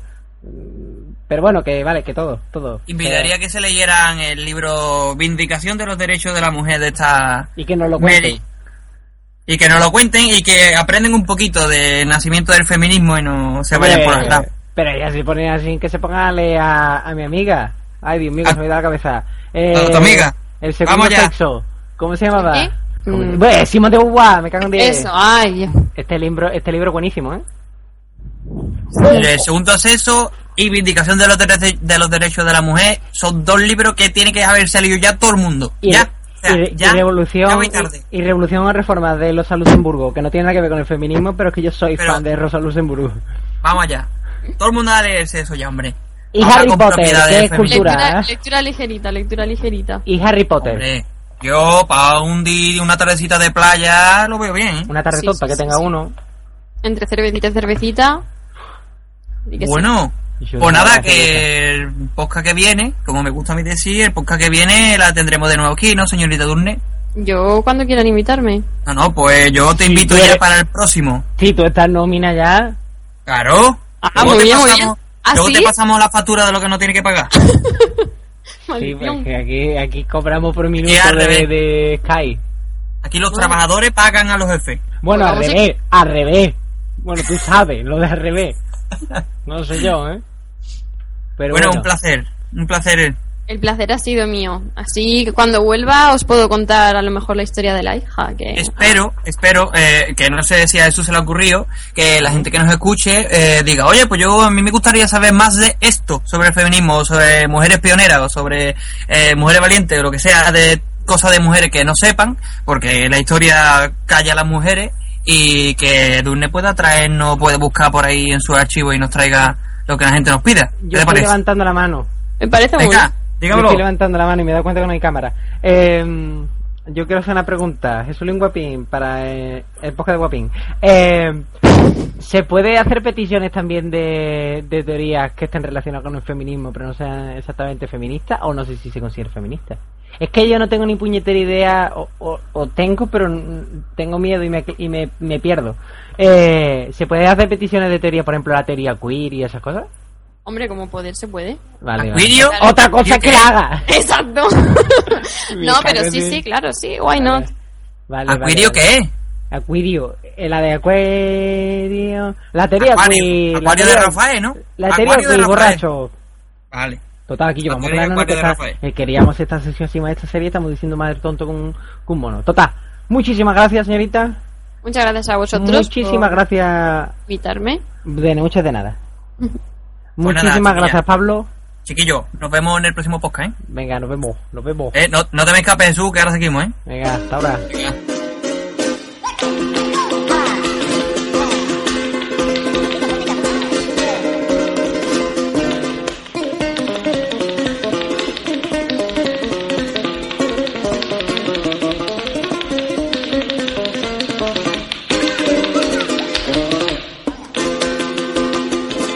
Bueno, pues esto ha sido el capítulo de hoy. Oh, ya nos vamos. El primer capítulo. Sí, sí, sí. La verdad que hemos estado súper a gusto aquí en la cueva de los electroduendes. Hombre, que esta gente nos trata bien. Han tocado... Han... han tocado una mejilla los cables, pero... Pero Bueno, ¿qué bueno, le vamos a hacer? eh, hay que perdonarle porque es la primera vez Hay que, aco- esto. hay que acostumbrarlo, educarlo y esas cosas, pero ya se irán acostumbrando a no tocar nada, ¿verdad? Eso. Sí. Eso. Eh, nosotros hemos tenido nuestros problemillas también, nuestros asuntos, problemas de gente que queríamos haber venido a hablar, ah, no, no, no, encontró el camino, cosas así que te puede pasar el primer día que estás en una cueva subterránea. Pero, por otro lado, mm, antes que nada, las gracias a los que habéis escuchado el Por capítulo. supuesto. Yo, yo que tengo ya así gente que conozco más en el podcasting, lo agradezco a los que me habéis escuchado porque me queréis. Y Pablo, que es nuevo, pues tendrá también sus palabras. Claro, yo lo que quiero es que me acojáis en vuestro seno podcastero, como un hijo más, como un hermano. Nos veremos por las recomiendo que me invite cerveza, también Pues claro, o sea, todo esto yo lo hago por la cerveza. La cerveza es mi amor y yo esto lo hago por ella. Eso, eso, Pablo como un perrito chico, tú eh, pero en lugar de acariciarlo tienes que darle una cerveza, ya amigo Para toda la vida. Eh, pues, por otro, ya digo, también yo quiero desde el plano un poquito más de podcastería quiero pedir disculpas porque eh, a la historia esto de grabar en Sky, en Hana o en la cueva eh, con, con enanos correteando por aquí, pues a lo mejor hay problemillas de sonido. Esto es un piloto, estamos aquí perfeccionando y, y yo por eso quiero, quiero como le dice, como dicen los modernos, que yo quiero Ahí feedback. estamos, me encanta esa palabra, feedback. Ororfo, Ororfo feedback, eso es como que, que te Claro, que, cosas. pero es, no tiene que ser buena, o sea, se puede ser crítica constructiva. De hecho, queremos crítica constructiva. Hombre, lo- si es constructiva, sí, si es crítica de me cago en tu padre, pues lógicamente porque- hay que tener en cuenta que aquí Pablo y yo tenemos una tur- naturalidad increíble para insultar. Es decir, eh, o- si nos empezáis a insultar, estáis metiendo en una batalla que vais Sí, a perder. incluso, Nada más que incluso si la vais ganando, vamos a hacer que pensé que la estáis perdiendo. Sí, porque llegará un momento incluso que la pelea sea tal que Pablo y yo nos empecemos a pelear entre nosotros y vosotros retiréis por aquello de que, hostia, la que están liando estos dos. Nada más que digo eso. Pues eso.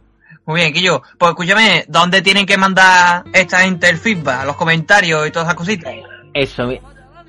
El feedback está controlado por dos señores. eh, el feedback, por ejemplo, en el Twitter, que es lo que suele ser así como más anime está.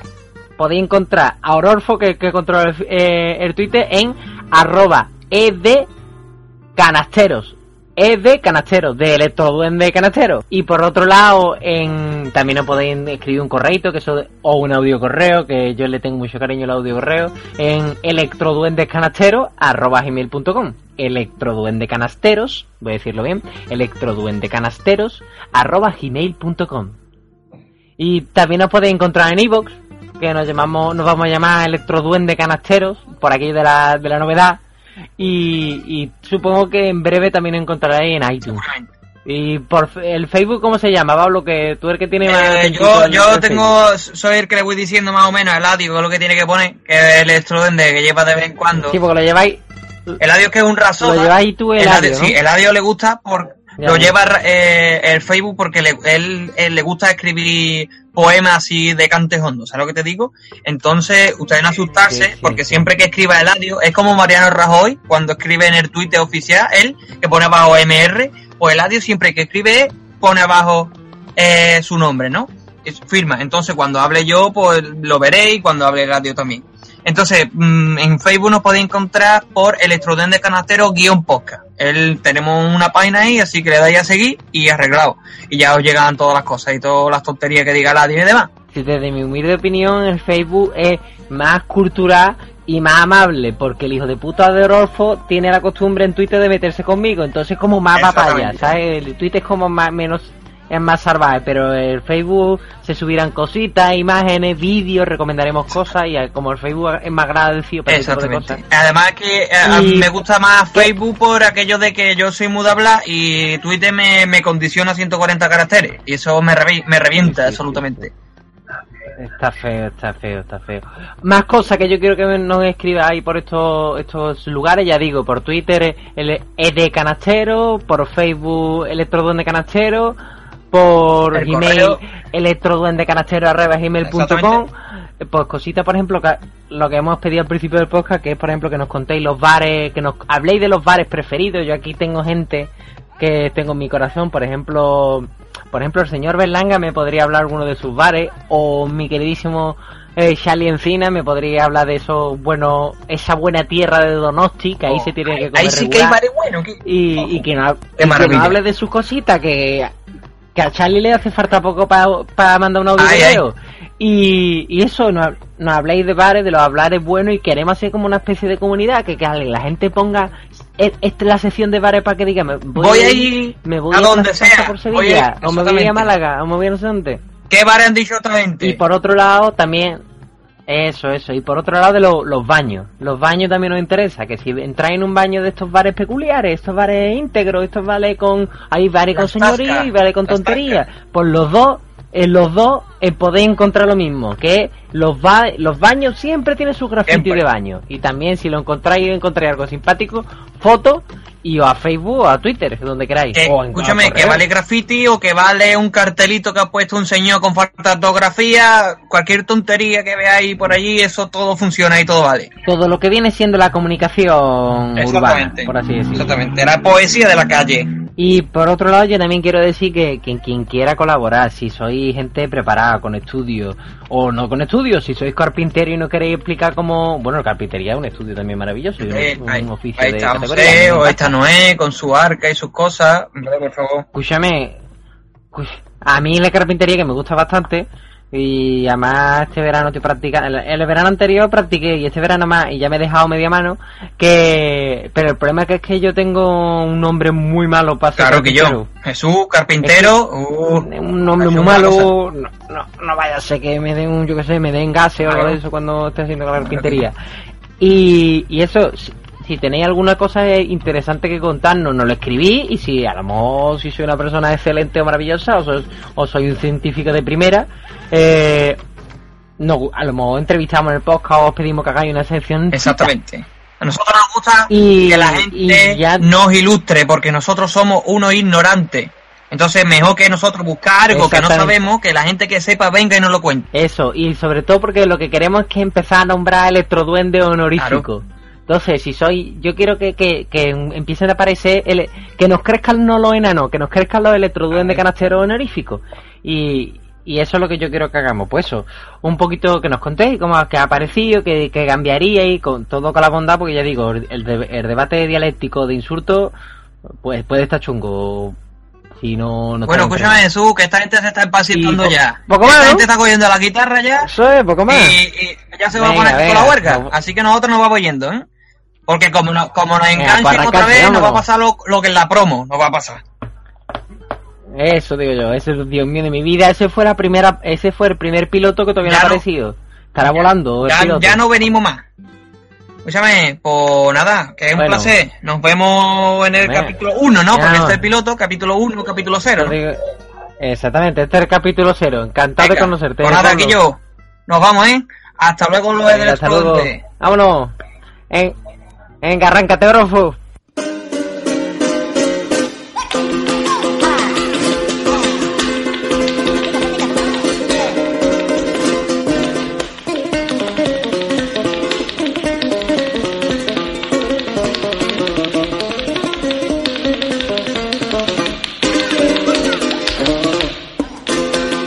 Tomas falsas.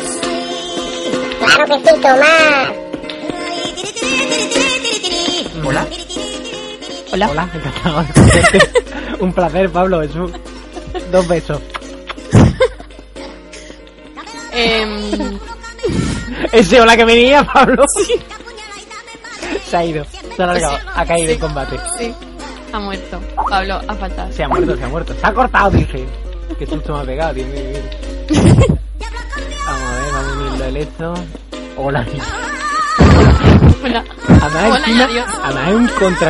Esto te decía en contracultura. Dice, hola, y se larga. Hola, ya está Nunchi. Dios mío, mira, venga, esa. Mira qué foto más mona. Sí.